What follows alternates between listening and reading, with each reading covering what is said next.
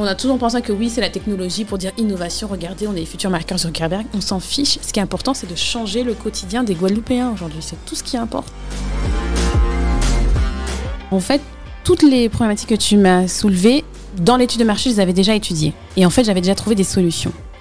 Et au final, euh, la seule et unique problématique qui revenait tout le temps, que j'ai pas voulu entendre, ce que je me disais avec le temps ça va aller, etc., c'est que les clientes, elles voulaient un point de vente physique.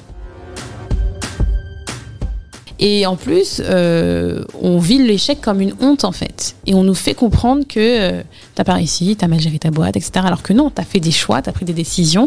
Parce qu'à cet instant ce qui te semblait euh, correct, c'était de faire ça, ça, ça, ça. Tu as appris de ton erreur, ce qui t'a permis de savoir ça. Moi, je pense que j'ai un retour sur expérience qui est énorme. Toutes les erreurs que j'ai faites, je ne les ferai pas dans une prochaine boîte.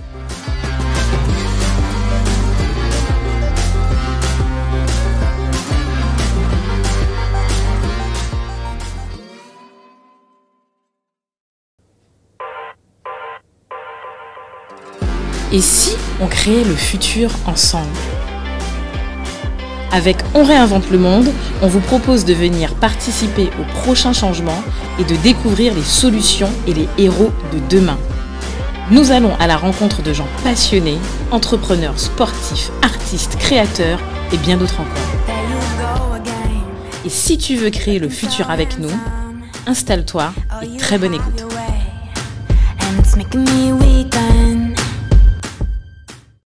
Bon, ben, bienvenue à tous, euh, bienvenue à Vanessa, bienvenue Do.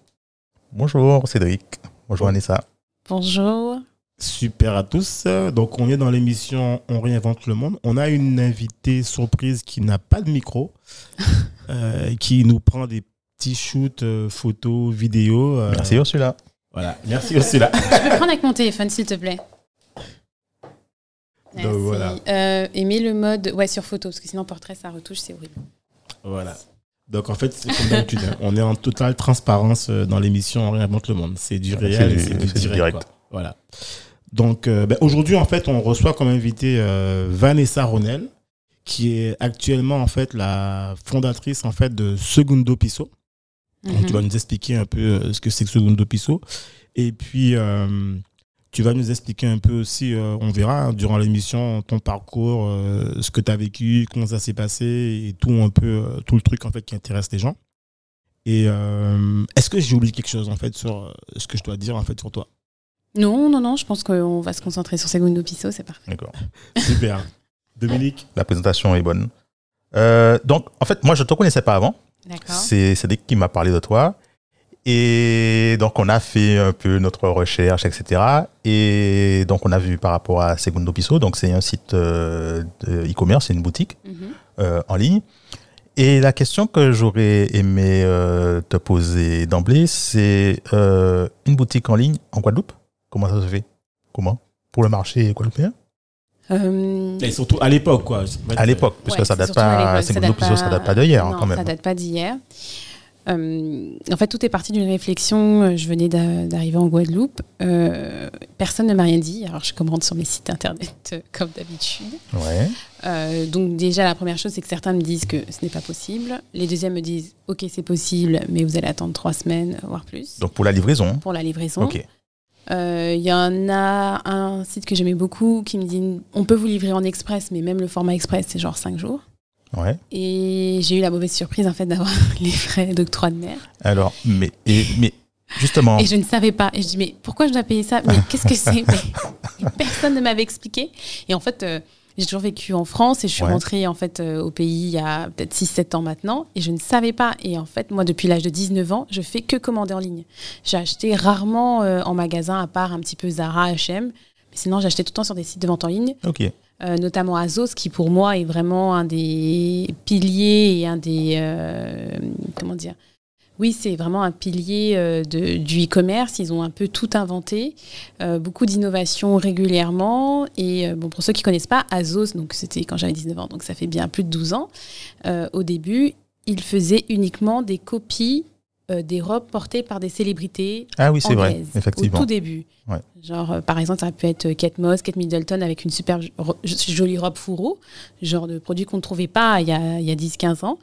Ah bah, ils avaient la réplique, la même, à 45, 35 euros. Et au début, c'était vraiment pas cher, Azos. On avait des robes à 35 euros d'une très bonne qualité. Maintenant, Ouais. les choses ont un peu changé. Ils font vraiment du qualitatif, mais c'est plus au même budget. Et en fait, c'était au début, c'était beaucoup ça. Et je commandais et c'était très facile. Alors, euh, comme pour tout dans le e-commerce, au début, vous commandez. La première fois, il est possible que vous vous promis- euh, trompiez en termes de taille. Et puis, une fois que vous savez, eh ben, vous recommandez. Et quand je suis arrivée en Guadeloupe, il n'y Ah, avait c'est- pas du tout c'est de. plus compliqué, là, maintenant. Ouais, ouais, il n'y avait pas du tout de e-commerce. Il fallait aller dans des magasins. Euh, magasins mode, euh, il y en a très peu. On n'a pas de Zara, on n'a pas d'H&M, on n'en aura peut-être jamais. Euh, on a un Mango, euh, Dieu merci, on est sauvé. Il est toujours là qui est toujours là, qui a grandi, mais euh, après, faut-il avoir sa taille, faut-il, enfin voilà. Euh, et puis surtout, trouver des produits au prix métropole, parce qu'il y a encore il y a quelques années, euh, les grandes chaînes de magasins, c'était pas évident d'avoir du prix métropole. Aujourd'hui, oui. Et euh, donc du coup, ma réflexion, c'était de se dire, euh, quand on cherche un peu des pièces euh, mode, euh, créateurs, comment on fait? Parce qu'on ne peut pas se faire livrer euh, par showroom, par euh, vente privée. Il y avait la redoute qui fonctionnait quand même à l'époque et 3 Suisses avec la poste Colissimo parce que Colissimo, quand même, euh, il y a un suivi, mais après, il faut vraiment attendre, il faut être patient, il ne faut pas avoir. peut arriver un, colis perdu, quoi que ce soit. Donc, voilà. Et ça marchait, ça marchait bien le, le Colissimo? Parce que j'avais déjà entendu parler d'histoires où les colis se perdaient. Ah oui, ça arrive, mais globalement, ça peut arriver. euh, Aujourd'hui, euh, avec Segundo Piso, ça nous est déjà arrivé de, li- de livrer en Colissimo et bon, le colis est perdu. euh, bon, voilà. Après, il y a des assurances à prendre, il faut faire attention. euh, ça peut arriver. Après, du coup, ma réflexion, c'était au début de se dire ce dont on a besoin. les, les habitudes de consommation sont en train de changer, Internet arrive. Euh, Il y avait des startups aussi qui se montaient à la même époque, avec de nouveaux besoins. Euh, les gens se connectent de plus en plus sur Facebook, sur leur compte bancaire, sur Google, etc. Donc, euh, lancer un e-commerce sur le modèle un peu d'un showroom privé, showroom privé, vente privée, avec... alors, au début, j'ai voulu... La première chose qui était vraiment importante, c'était de tester le concept, de voir déjà si les produits allaient plaire. Alors, je me suis pas aventurée dans quelque chose de gros, même si que je vendais quand même des marques haut de gamme, donc c'est quand même un certain panier, et ça demande quand même d'acheter euh, une marchandise à un certain tarif. Hein. C'est pas des, des petites robes qu'on achète 15 euros et qu'on vend après euh, 75 euros. Euh, non, c'est des produits à, beaucoup- à plus importants. Et donc, j'avais commencé avec deux marques à l'époque qui étaient Hero et The Couples. Et... Mais attends, Vanessa, avant, Ouais. avant que, tu, tu- que tu développes vraiment, ouais. que tu rentres là-dedans, c'est super intéressant. Mhm. Je pense que les gens ont envie de savoir déjà, concrètement, en fait, Mhm. comment tout a commencé. C'est-à-dire au, au tout début, là, en fait. Au comment déjà, en fait, tu. Voilà. En Alors- fait, là, tu as expliqué le problème. Et en fait, Oui. finalement, au tout début, en fait, comment déjà tu tombes dans, dans ce truc de la mode, voilà. Enfin, on sait pas trop, en fait, d'où tu viens, quoi, finalement. Alors, euh, globalement, moi, j'ai une expérience en fait en marketing communication avec une vraie spécialisation sur le digital. Euh, moi, je suis entrée dans le digital. On est en 2008, 2009, 2007. Facebook est en train d'exploser en France. Louis Vuitton est en train de se dire comment je vais faire pour vendre des sacs à 8000 euros, mais il n'est pas encore sûr qu'il va le faire parce que ça lui semble fou. Donc, on est encore sur des sites flash, on fait des super animations, des vidéos YouTube, mais on ne vend pas concrètement. Euh, et en fait, je rentre en Guadeloupe au même moment. Et euh, je travaille pour une agence de communication euh, spécialisée dans le digital ici. Et donc, du coup, je travaille pour des gros comptes hein, euh, en téléphonie, en automobile, euh, dans la grande distribution. Euh, des groupes aussi qui se rendent compte qu'il y a un intérêt pour les réseaux sociaux, etc., qu'il faut y aller step by step. Donc, on, on y va petit à petit. Et euh, j'ai fait une étude de marché, en fait. Au début, j'ai fait une étude de marché, je regarde les chiffres. Nous, on fait quand même une veille régulière pour savoir exactement euh, comment évolue le marché, combien on a de consommateurs sur Facebook, euh, quels sont les sites. Vous avez notamment Médiamétrie qui fait une très belle étude tous les deux ans là-dessus sur les DOM pour nous dire euh, quels sont les sites les plus consultés, qu'est-ce que les gens font dessus, etc. Donc globalement, au début, c'est beaucoup de Facebook, euh, c'est Google, c'est le compte bancaire, mais il y a aussi des sites internet. Les premiers qui sortent, c'est La Redoute, Trois Suisses, Showroom privé, Vente privée. Euh, je m'interroge très vite et en fait c'est parce que ce sont les seuls sites qui permettent de se faire livrer ici et notamment par Colissimo. Alors je crois que c'était pas showroom privé, c'était vente privée qui faisait déjà, qui était déjà un peu en avance sur le sujet. Euh, et voilà. Et en fait, euh, je me rends compte que il y a un créneau à prendre, c'est que euh, les femmes, elles ont déjà l'habitude d'aller en ligne, elles achètent sur des sites internationaux. Donc pourquoi elles seraient pas intéressées d'acheter sur un site local où du coup on assurait un service après-vente du coup ben, avec beaucoup plus de proximité, avec des événements, etc. Donc je travaille là-dessus, euh, et puis l'idée germe, et puis l'envie d'entreprendre, l'envie de faire autre chose. Donc j'ai travaillé là-dessus, euh, sur l'étude de marché pendant un bon moment, et puis après à un moment donné j'ai quitté mon poste euh, pour lancer Segundo Piso en fait. Après, moi, je, je, je partais un peu confiante quand même parce que euh, j'avais l'expertise en fait euh, du digital, du marketing, de comment euh, vendre, de voir ce qui fonctionnait. Et puis je me disais, bon, tu as passé déjà un an là en Guadeloupe, justement à travailler au service de TPE comme euh, de grands groupes. Et euh, de pouvoir observer les comportements de consommation, ça m'avait déjà énormément orienté. Et comme à l'image de vente privée, parce que moi, je suis de la génération qui a connu en BTS vraiment l'arrivée de euh, vente privée, showroom privé, euh, d'Internet moins cher, où on peut passer des heures à, co- à, à- à surfer. Et euh, je me souviens même du site Promo Vacances quand c'est sorti, où j'ai payé peut-être mes premières vacances dessus. Ouais. Euh, et j'étais, oui, j'étais en bac BTS. Donc, je me disais, il va certainement se passer la même chose qui s'est passé en France avec l'arrivée de ces gros acteurs-là. Sauf que nous, bah, avec le décalage qu'on a aux Antilles, bah, ça va arriver maintenant, en fait. Ouais, et justement, Dominique me disait, en fait, euh, quand, on a, quand il a commencé à découvrir en fait, euh, ta boîte, il me dit, mais elle vend des maillots Donc, du coup, moi, je- en fait, ok, tu as cherché, tu as Mhm. fait une étude de marché, mais comment tu te lances Dominique me dit, mais comment elle, elle se lance sur le marché du maillot maillot, exactement. Alors, c'est ça que je disais tout à l'heure, c'est que euh, j'ai testé donc deux marques de prêt-à-porter pour hommes et femmes. Et une idée me disait, tiens, pourquoi je ne lancerais pas euh, deux marques de maillots euh, en test euh, Voilà, je passe de petites commandes, etc. Sauf que les maillots, je les ai vendus en moins d'un mois quand le stock euh, des- du prêt-à-porter m'est resté euh, sur les bras très D'accord. longtemps. Donc, tu as vu qu'il y avait vraiment un créneau Il y à avait prendre. un quoi. créneau et en fait le créneau c'est que euh, les clientes à chercher des maillots de bain durables. Donc déjà plus les maillots de bain qu'on achète euh, 30 euh, ou 80 euros qui durent à peine une saison ou 5-10 lavages après c'est terminé. Des femmes qui cherchent des maillots qui sont plus durables, qui ont une meilleure qualité donc qui vont déjà qui, ont, qui vont gainer parce que souvent les femmes c'est ce qu'elles cherchent dans, un maillot- dans un maillot de bain c'est que ça soit gainant et donc du coup que ça mette bien en valeur la silhouette, euh, qui soit classe et sexy en même temps mais pas trop. Elle cherchait vraiment un maillot de bain euh, beau, qu'on va remarquer, qui est différent, où il y a une vraie création, un vrai design, mais que je peux mettre pour aller en soirée, en journée bateau, etc., ou dans un festival, mais que je peux aussi assumer si demain je vais à la plage avec mes enfants. En Et gros, donc- ce que je me dis, c'est c'est que ça n'existait pas. Quoi. Ce que je dis, c'est qu'il y avait, il y a une offre de maillots. hein, Il y a énormément de, on a beaucoup de maillots brésiliens, par exemple, et en fait, ça a inondé le marché. Et maintenant, euh, bah, toutes les femmes achètent ça, mais à un moment donné, on a envie d'autre chose. Et les femmes, elles cherchaient vraiment autre chose. Et les marques que je proposais, c'était des marques qui avaient, euh, qui étaient euh, afro. Euh, soit afro-américaine, soit africaine, mais il y avait aussi avec du coup avec euh, cette identité qui, qui ressentait qu'elle était africaine et en même temps Le caribéenne. côté ethnique, quoi. Et le côté ethnique, exactement, qui au même moment dans le monde entier est en train de- d'exploser aussi. Et aussi des marques de maillots plus classe, plus chic, qui se rapprochent beaucoup d'un modèle comme RS, euh, qui sont faits à partir de matières italiennes et des maillots qui ne bougent pas. Et ce qui est assez beau, c'est que euh, j'ai des clientes qui me disent 3-4 ans après, elles ont toujours le maillot et il, est, il n'a pas bougé. Ok. Mais donc, ce sont des pièces uniques. Ce ne sont pas des pièces uniques, ce sont des, des marques de maillots, mais plus haut de gamme. On, est, on va être sur du minimum 130 et ça monte jusqu'à 350 euros. Et le pire, c'est que c'est la marque où les maillots sont à 350 euros qui sont partis le plus vite. D'accord. Oui, enfin, parce que ce sont des, ce sont des Parce maillots sont des qui sont durables. Ils sont durables et ça se sent tout de suite. Dès que la cliente, elle le touche, elle voit déjà le design. Il y a une qualité. à voir, euh, la matière, la dentelle, etc. euh, voilà. Donc euh, c'est ça qui tout de suite a fait la différence. Alors souvent les clients disent oh mon dieu mais c'est cher et puis en fait quand je faisais les pop-up stores et qu'elles voient les maillots et comment ça leur allait, elles ne elles ne réfléchissaient L'achat pas longtemps. faisait. D'accord. Voilà et puis après il faut je pense que ce qui était important c'est d'avoir des services qui sont dédiés à ce marché en fait. Donc l'objectif c'était d'a- c'était d'arriver à une livraison 24-48 heures, euh, livraison et retour offert à partir de 150 euros d'achat et proposer un paiement en plusieurs fois par carte bleue. À partir du moment où j'ai proposé ça, ça a été euh, Le déclic. oui. Parce que les clients, du coup, à partir de chez Segundo Piso, à partir de 80 euros d'achat, vous pouvez payer en quatre fois. Donc même un maillot que vous voyez à 120 ou même en promo à 80 euros, ça vous coûte 20 euros par mois. Donc, euh, ouais. Pour revenir en fait à, ce- à ce que tu, tu dis, en fait, euh, on, on s'est posé la, la question, Dominique et moi. Concrètement, en fait, tu arrives sur un, sur un marché Mhm, et sur un territoire, mhm, d'accord Enfin, un territoire, disons les Antilles, les Antilles-Guyane, mhm. Qui est assez restreint.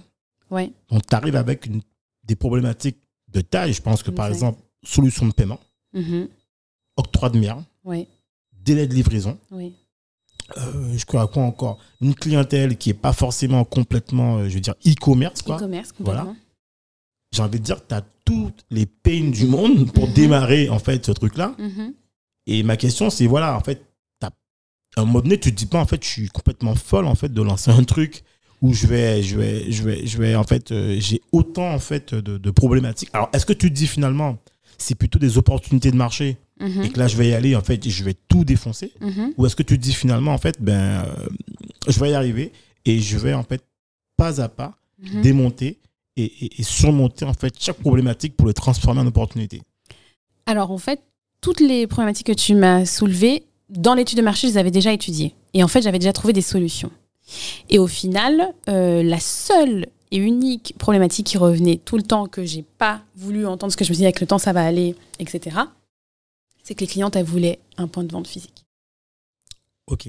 Tout le reste, solutions de paiement, j'ai trouvé des solutions. Alors, dis-nous, bah, on, va solution de paiement. Alors, à l'époque, effectivement, il n'y avait pas beaucoup de solutions de paiement. Maintenant, la plupart, vous leur dites que vous êtes en Guadeloupe, ça pose aucun problème. PayPal, déjà, de base. euh, on n'a pas Stripe, je crois. On a euh, Alors, moi, je suis pas passée par Stripe. Moi, je suis Ok. passée par PayPal.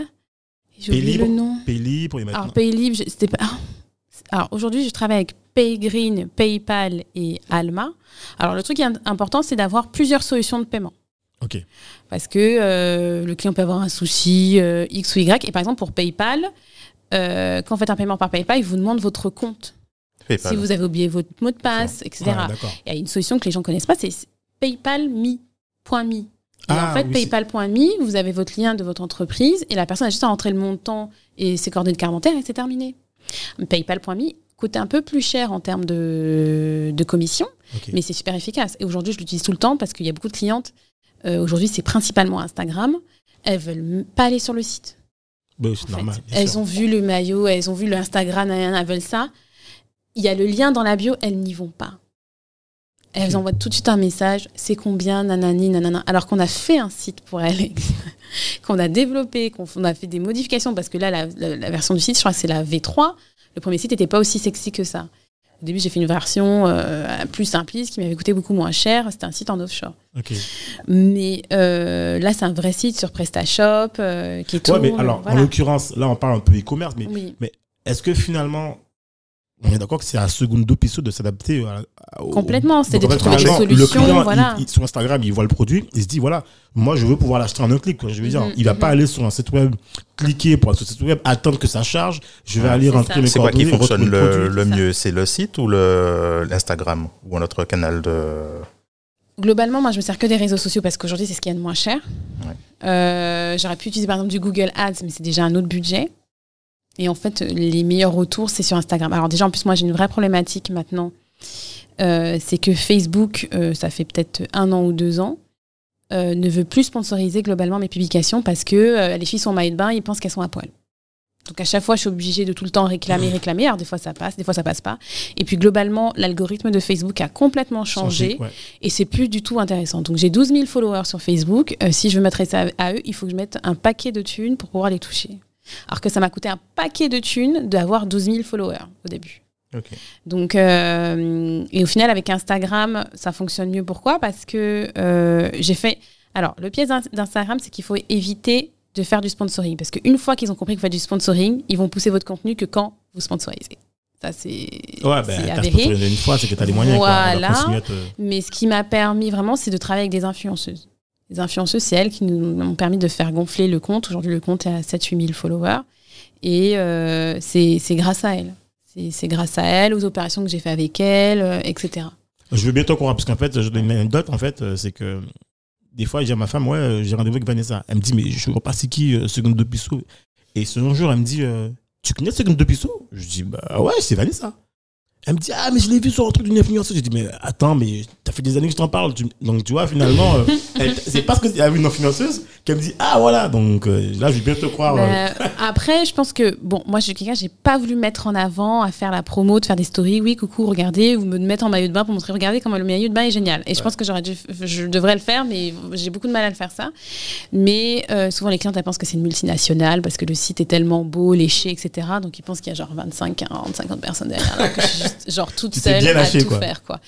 Parce que j'ai une expérience assez poussée dans le secteur de la mode et du luxe, donc je savais ce que je voulais, je savais le code couleur, je, voulais, je savais ce que je voulais inspirer, et, euh, et pour vendre du rêve en fait. Donc euh, c'était super important, super important de pouvoir mettre bien en avant les éléments de réassurance aussi sur le site tout de suite euh, du premier coup. Les clientes ne lisent pas. Et même quand on met dans la bio, euh, livraison tant de temps, on fait tel, euh, tel, on lit dans telle zone, etc. On peut faire le paiement plusieurs fois, etc. On a encore des clients qui me disent Ah bon, mais je ne savais pas, mais c'est écrit partout. Donc, alors, pour, alors, pour Donc, résumer, euh, solution de paiement, ok.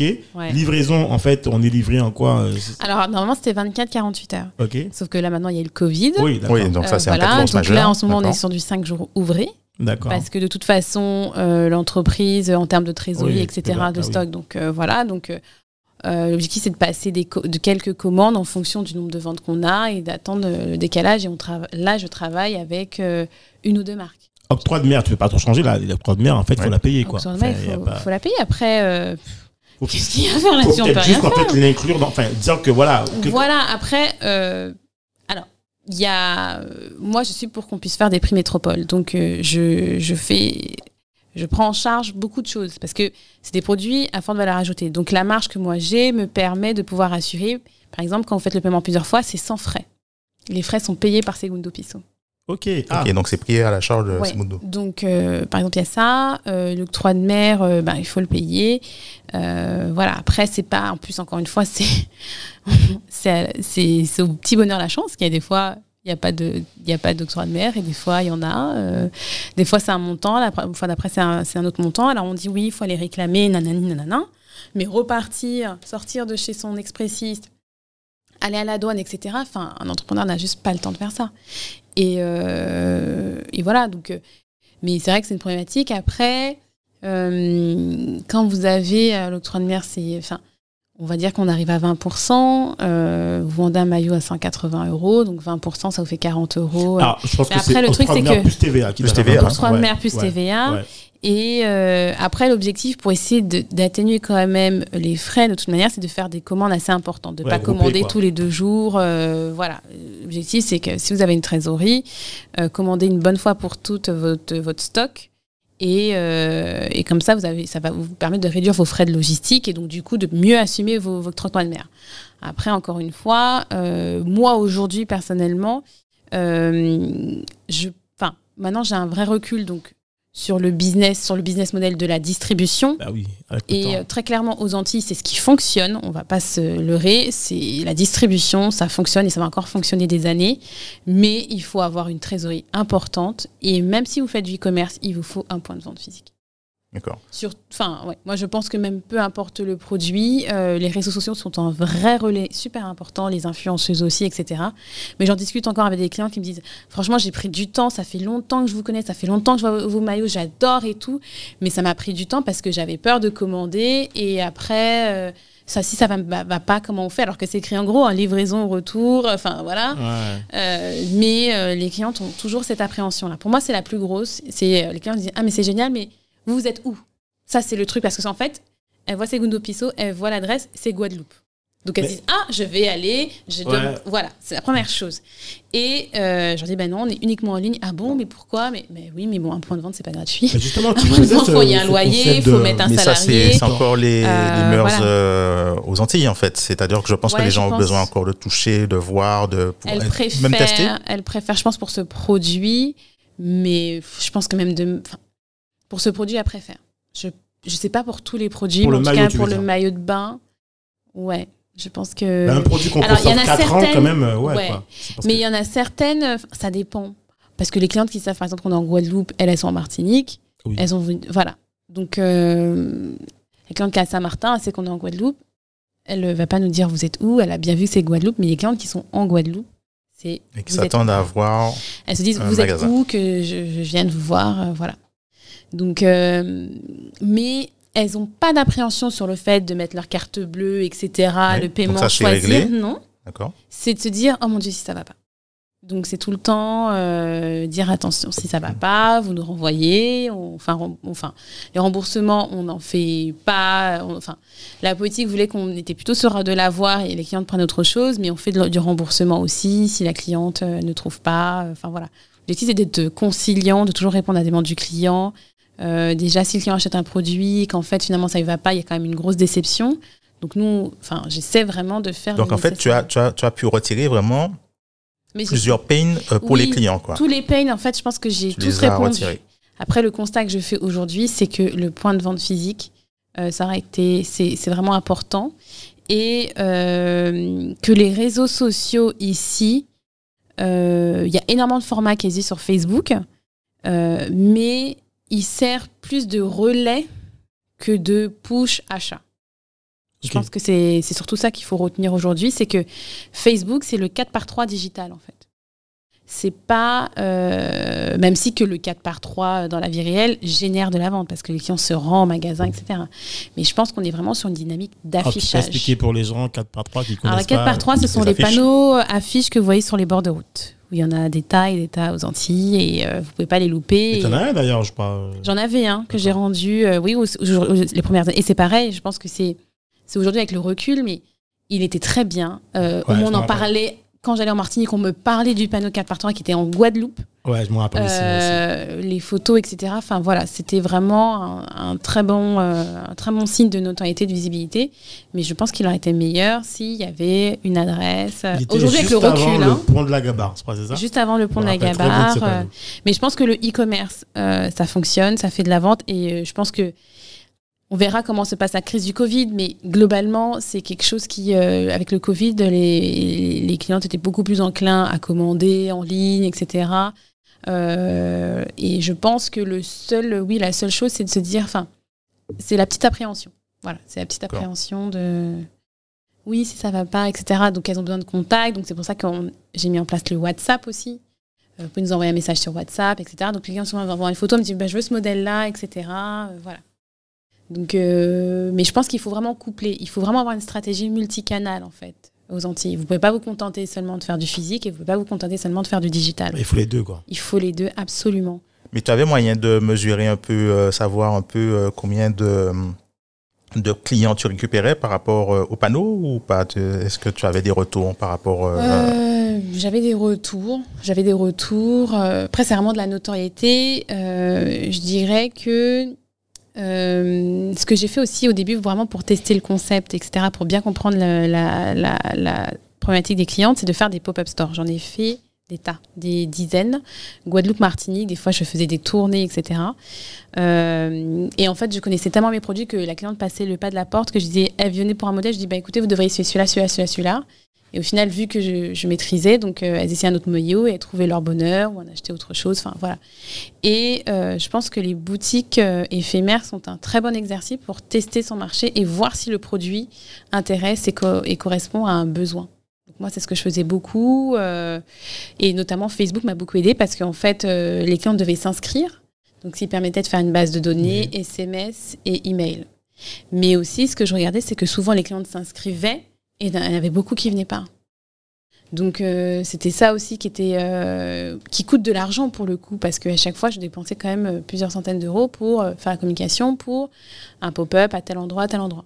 Alors, on en revient sur l'argent, effectivement, parce que tu nous avais dit que il fallait la trésorerie. Oui. Mais justement, quand tu as démarré l'aventure, Mhm. comment tu as fait? Tu t'es autofinancé au niveau de, l'argent? Comment tu as fait? Tu as allé voir les banques?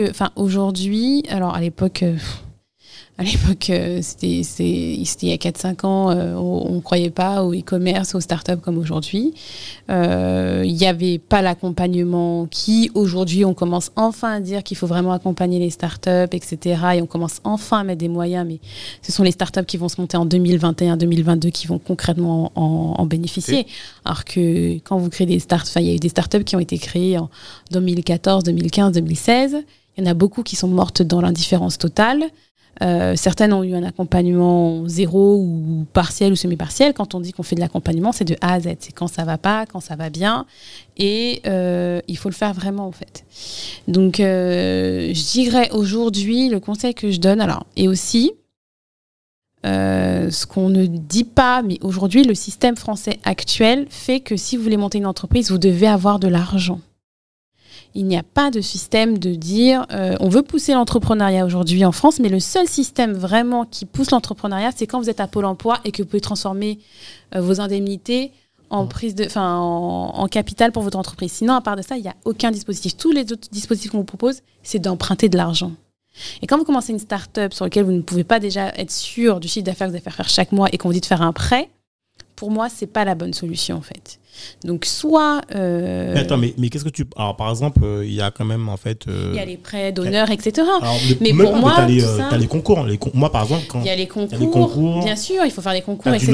il, y a, que tu peux faire. il y a du love money. Mais oui, mais il faut avoir, il faut avoir tout ça. Je veux dire, Oui, c'est pas sûr. tout le monde qui a des parents ou euh, où ses parents sont bien placés ou font partie de tel réseau. Ou Non, on est d'accord, on est d'accord, on est d'accord. Et la réalité aujourd'hui de l'entrepreneuriat, même en France, hein, on nous raconte beaucoup de belles histoires de plein de startups. Ce qu'on oublie de dire que oui, un tel, son père, c'était le patron de je sais pas quelle boîte. La face etc. cachée, en général, on n'y parle face, pas. euh, la face, et on oublie de dire aussi que oui, telle, telle personne, elle a monté, mais c'est pas une fille, euh, c'est une fille qui avait des moyens. euh, Enfin voilà, Euh, les boîtes qui se lancent et l'entrepreneur a déjà un 20 000, 30 000, 40 000 euh, de côté pour mettre dans l'entreprise, va forcément fonctionner parce que déjà quand on a un 20, 30, 40 000, la banque déjà va mettre une partie. Il y a d'autres organismes qui disent bah écoutez vous mettez une mise de fonds donc nous on va partager le risque on met ça.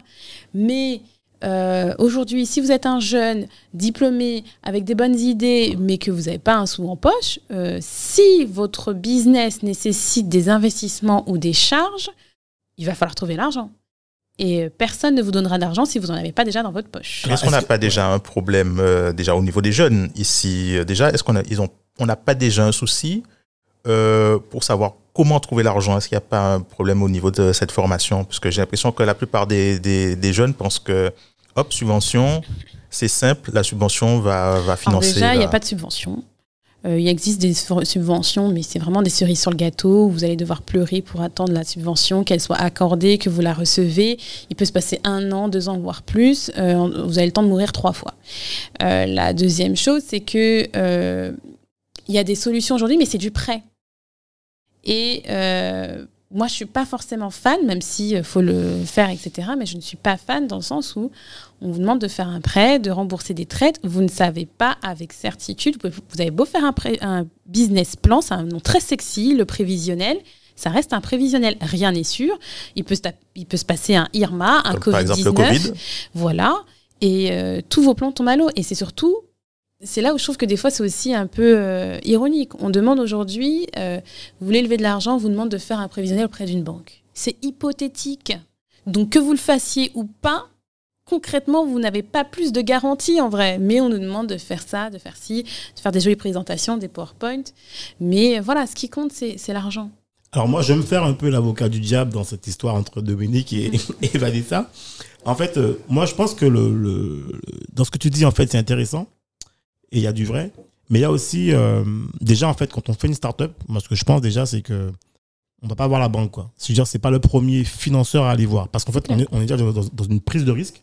C'est pas la banque qui va prendre un risque sur quelqu'un qui est à risque, d'une part. Alors, moi, quand tu parles de banque, alors moi, je pensais pas non, je forcément parle, je parle pas de, banques, je hein. parle pas de- Mais je suis absolument d'accord avec toi. La banque, il faut aller la voir quand vous avez déjà une vitesse de croisière. ou, ou même quand tu as déjà en fait euh, levé suffisamment et prouvé le modèle voilà. économique et que tu as que- Alors, voilà. voilà. Donc c'est ça. Donc, après c'est- Mais deuxièmement sauf que ça, on nous le dit pas. oui alors c'est là où je veux en venir en fait. En fait moi ce que je veux en venir c'est de dire que finalement euh, ce dont tu pointes en fait et ça et c'est ça qui est intéressant c'est que finalement euh, est-ce que aujourd'hui créer une start-up c'est pas aussi avoir et ça je le pense un niveau d'éducation de comment ça fonctionne d'accord?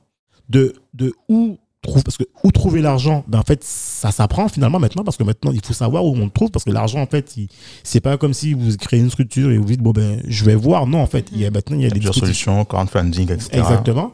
C'est aussi avoir un réseau, s'adresser aux bonnes personnes, ne pas. euh, voilà. Et, et, et puis derrière aussi, euh, il faut le dire, bon, ça, c'est quelque chose qui fait pas partie du sujet du jour, mais bon, si vous, chacun d'entre vous ou auditeurs, vous tapez sur Internet, en fait, le profil type du, start- du start-upper, vous allez voir, en fait, qu'il y a un profil type, c'est homme, euh, école de commerce, école d'ingénieur, euh, blablabla. Donc, en fait, finalement, ces gens-là, enfin, ces gens-là, ce type de profil ont plus de facilité à lever des fonds, très clairement. D'autant plus que dans les écoles de commerce et écoles d'ingénieurs, On les incube déjà on les pour incube en- déjà pour incubateurs ou des accélérateurs. Donc finalement, j'ai envie de dire que ce profil-là, en fait, est déjà favorisé. Absolument, au détriment des autres. Alors, je ne dirais pas au détriment, mais moi, je pense qu'il est favorisé, en tout cas. Il est favorisé, c'est-à-dire que celui qui n'est pas dans ce moule-là, comme tu disais, c'est plus compliqué. Et donc, forcément, lui va se diriger vers des solutions, des solutions traditionnelles qui sont la banque, alors que c'est pas forcément la banque qu'il faut aller voir. Et voilà, donc en fait, c'est pour ça que je pense que ce que tu dis là, c'est intéressant. Alors- mais c'est parce qu'il y a aussi un niveau de, de- d'éducation, en fait. euh, Alors, tu parles de manière plus générale. Après, pour les Antilles, euh, le ah oui, bon, là, c'est encore un autre cas. Là, on est dans voilà. un autre cas. Là. Euh, moi, je sais que je suis diplômée d'un master, j'ai une licence, je travaille pour plein d'entreprises. Je peux te dire que quand j'allais voir un banquier, euh, il me voyait quand même comme une petite minette. Donc, euh, Ouais, ça ne change non. rien. Et que vous faites, on nous demande de faire des dossiers. Moi, je me souviens avoir fait une, une étude de marché de plus de 65 pages. Et pour prouver qu'il y avait quelque chose. Et ça n'a pas empêché Non, euh, on puisse me dire, euh, voilà. Donc, c'est ça que je dis que étude de marché, bon, effectivement, il faut, je dis pas qu'il ne faut pas la faire, hein. il faut la faire, etc. Mais pour soi, pour son business à soi, on est d'accord. et pas enfin et se dire que voilà on nous demande des documents qui sont très hypothétiques qui ne sont pas dans la réalité parce que tant que vous n'avez pas commencé à vendre concrètement vous ne savez pas Oui, de quoi mais vous Vanessa, parlez est-ce que tu penses. Alors, c'est pas pour critiquer les banquiers. Mhm. Attention, je, je- voilà. Tu peux, tu peux un peu quand même. que, alors, est-ce que tu penses que on a suffisamment, en tout cas, de parce que si bien tu rencontres un conseiller Mhm. financier, Mhm. est-ce que tu penses que le conseiller financier est suffisamment informé et éduqué sur le fonctionnement des startups à l'époque où tu démarres? À l'époque où Voilà. je démarrais non Aujourd'hui, je pense que les choses sont vraiment en train de changer. Et voilà, mais c'est et, et très clairement, euh, Bah. il faut bien des pionniers qui se brûlent les ailes pour que les autres puissent que les banques qu'on a aux Mais Antilles aujourd'hui, je pense que les choses sont en train de calibrées pour changer. pouvoir financer des startups? Alors, je pense que euh, pour les Antilles, alors moi, la première chose que je dirais, c'est que ne lancez pas une start-up si vous n'avez pas d'argent. Lancez une start-up si vous avez un 10 000 euros sur un compte, sinon ne faites rien. Débrouillez-vous, ouvrez une autre boîte qui va vous peut-être euh, parce que vous avez euh, une, euh, vous avez euh, un Oui, cerveau qui permet de financer voilà, vous vous avez une activité de communication ou je ne sais trop quoi, voilà, qui, qui est rémunératrice, mettez de l'argent de côté, ayez un petit 10 000 euros et après, commencez à réfléchir vraiment. Euh, parce que quand vous avez un 10 000 euros, vous pouvez déjà lever peut-être le double, vous pouvez peut-être faire avec un prêt d'honneur, vous pouvez. Voilà, il y a plein de choses. Euh, Aujourd'hui, je pense que les, entre- les, les banques, oui, sont plus calibrées pour. Je pense que les banques, aujourd'hui, elles financent que si vous faites déjà un chiffre d'affaires, donc ce n'est pas le premier interlocuteur. La première chose à faire, c'est voir dans la famille qui peut donner un peu d'argent, voir sur vos comptes où vous pouvez trouver de l'argent, voir où vous pouvez les travailler, amis, euh, les amis, les investisseurs privés? Les investisseurs privés. Mais quoi que moi, beaucoup, je je Da- conseille pas l'investisseur privé dès le début. Je pense qu'il faut faire une preuve de concept, un truc avant d'aller voir un Ah oui, bien investisseur sûr, privé. bien sûr. Moi, je parle vraiment du début. hein. Euh, trouver 10 000 euros, euh, voilà. Donc, Love Money, euh, il, il faut vraiment une mise de début. Parce que même pour faire une campagne de crowdfunding, parce que j'ai vraiment Oui, utilisé il faut, cette- il faut investir quand même un minimum. La campagne crowdfunding, elle se joue avant la campagne. Ouais, tout à fait. Avant de faire votre campagne de crowdfunding, il faut déjà que vous ayez déjà 1000 contacts de newsletters SMS. Il faut donc déjà, il faut déjà avoir créé une communauté, avoir fait déjà un storytelling. Il faut donc des visuels, il faut un truc sympa. Donc déjà, tout ça, c'est de l'argent parce que vous avez besoin d'un graphiste, etc. Enfin, voilà. Donc à mon avis, la campagne de avant tout ça, il faut quand même de l'argent. Donc c'est love money, travailler un peu, euh, mais il faut de l'argent. Personne ne vous le dire, mais concrètement, en France, euh, la seule solution qu'on propose aux entreprises, c'est tout le temps de emprunter, emprunter. Même là, on l'a vu pendant le Covid. hein. Les entreprises sont en train déjà de mourir, étaient déjà dans des situations difficiles, mais on leur dit encore de faire un prêt. Alors justement, on va voir que là-dessus, tu parlais d'ac- d'accompagnement. Il me Mhm. semble que toi, tu as été euh, accompagné par Orange et L, un truc comme ça. Alors, j'ai fait un concours Orange GL. Donc, c'était un concours pour gagner 5000 euros. Euh, j'ai pas gagné et je dirais que, effectivement, on a parlé des concours tout à l'heure. Je pense que les concours, c'est des choses qu'il faut faire. Mais un concours qui est. euh, comment vous dire ça? Il y a des concours, tous les jours, j'en vois d'entrepreneurs, etc. Il faut faire vraiment attention euh, où vous mettez votre énergie. Parce que des fois, vous allez mettre votre énergie pour un concours, etc. Là, vous n'avez pas gagné. Si vous avez passé ces 6 mois ou 4 mois ou ces Ah, focaliser 15 dessus. jours, 15 jours Oui, à faire autre chose qui aurait été plus rémunérateur et plus sûr, Oui. vous auriez votre argent. Donc, il faut être sûr. Euh, Il faut pas oublier que souvent aussi les concours, c'est euh, politique. hein. On fait gagner le projet qui est génial, qui est sympa, qui correspond à un besoin, qui revendique des valeurs ou quoi que ce soit. Oui, Enfin, voilà. Et pas, forcément, voilà, et pas forcément euh, le- le- le- l'entreprise qui sera peut-être la plus pérenne. Ce que je veux dire, c'est que vous êtes une entreprise, vous avez un business peut-être plus traditionnel, plus simple, vous allez peut-être faire 150 000 à l'année. On va peut-être préférer prendre la start-up qui a une bonne volonté, qui fera Tu peut-être sais, que je vais 20 t'avouer 30 quelque chose, en fait, Vanessa. Oui. En fait, moi, c'était, j'étais le spécialiste des concours. Ouais. Et mon, ouais, je quand j'étais sur euh, Mhm. Paris, en fait, euh, je m'amusais à éplucher la liste des concours. Ah, ça, je m'en Ah, souviens, effectivement. Oui. et je bâtissais, je modifiais mon business plan Mhm. en fonction des valeurs qui étaient demandées. Et j'axais mon business plan sur les valeurs qui étaient demandées. À tel point que l'anecdote, en fait, c'est que j'ai participé à un concours euh, où j'ai postulé en Seine-Saint-Denis, Mhm. puisque je me suis calé, j'habitais à Paris, Mhm. je me suis arrangé pour être pris à Seine-Saint-Denis, puisque c'était un, une zone qui. Ouais. euh, voilà. Et, et, et, et, mon projet s'articulait sur la Guadeloupe. Alors j'arrive et elle me dit, mais monsieur, mais vous pouvez pas postuler avec ça, euh, on est à Seine-Saint-Denis, euh, le projet doit être. Je, je lui dis oui, mais le projet, madame, excusez-moi, mais il est euh, à envergure nationale. Donc Mhm. je peux être à Seine-Saint-Denis et postuler pour la Guadeloupe. Et elle me dit non, mais écoutez, euh, c'est pas éthique. Je lui dis écoutez, c'est être comme ça parce que moi, c'est comme ça. Et donc j'ai juste en fait modifié et mis qu'il y aurait en fait une, une filiale ou euh, un Mhm. bureau en Seine-Saint-Denis. Mhm. Et C'était bon. voilà. Mais Donc, alors, fait- je pense que les concours ont quand même évolué depuis ton époque et depuis la mienne. Parce qu'aujourd'hui, il y a des concours, mais déjà, la première chose que je remarque, c'est qu'il y a beaucoup moins d'argent. Ah oui, Au dé- oui. À un moment donné, il y avait une sorte de course folle entre les entreprises privées, Oui. etc. Et ils ont serré la vis là. Là, euh, pour trouver un, con- un- un concours qui dépasse les 3500 euros, Ah 5000 euros. Ouais, non, mais là, il y a des concours, euh, j'ai encore vu, je vais pas citer ça, mais un concours, on fait gagner 500 euros, Ah d'accord, ok. on fait gagner un petit 2500 euros, plus un accompagnement par. Non, mais attendez.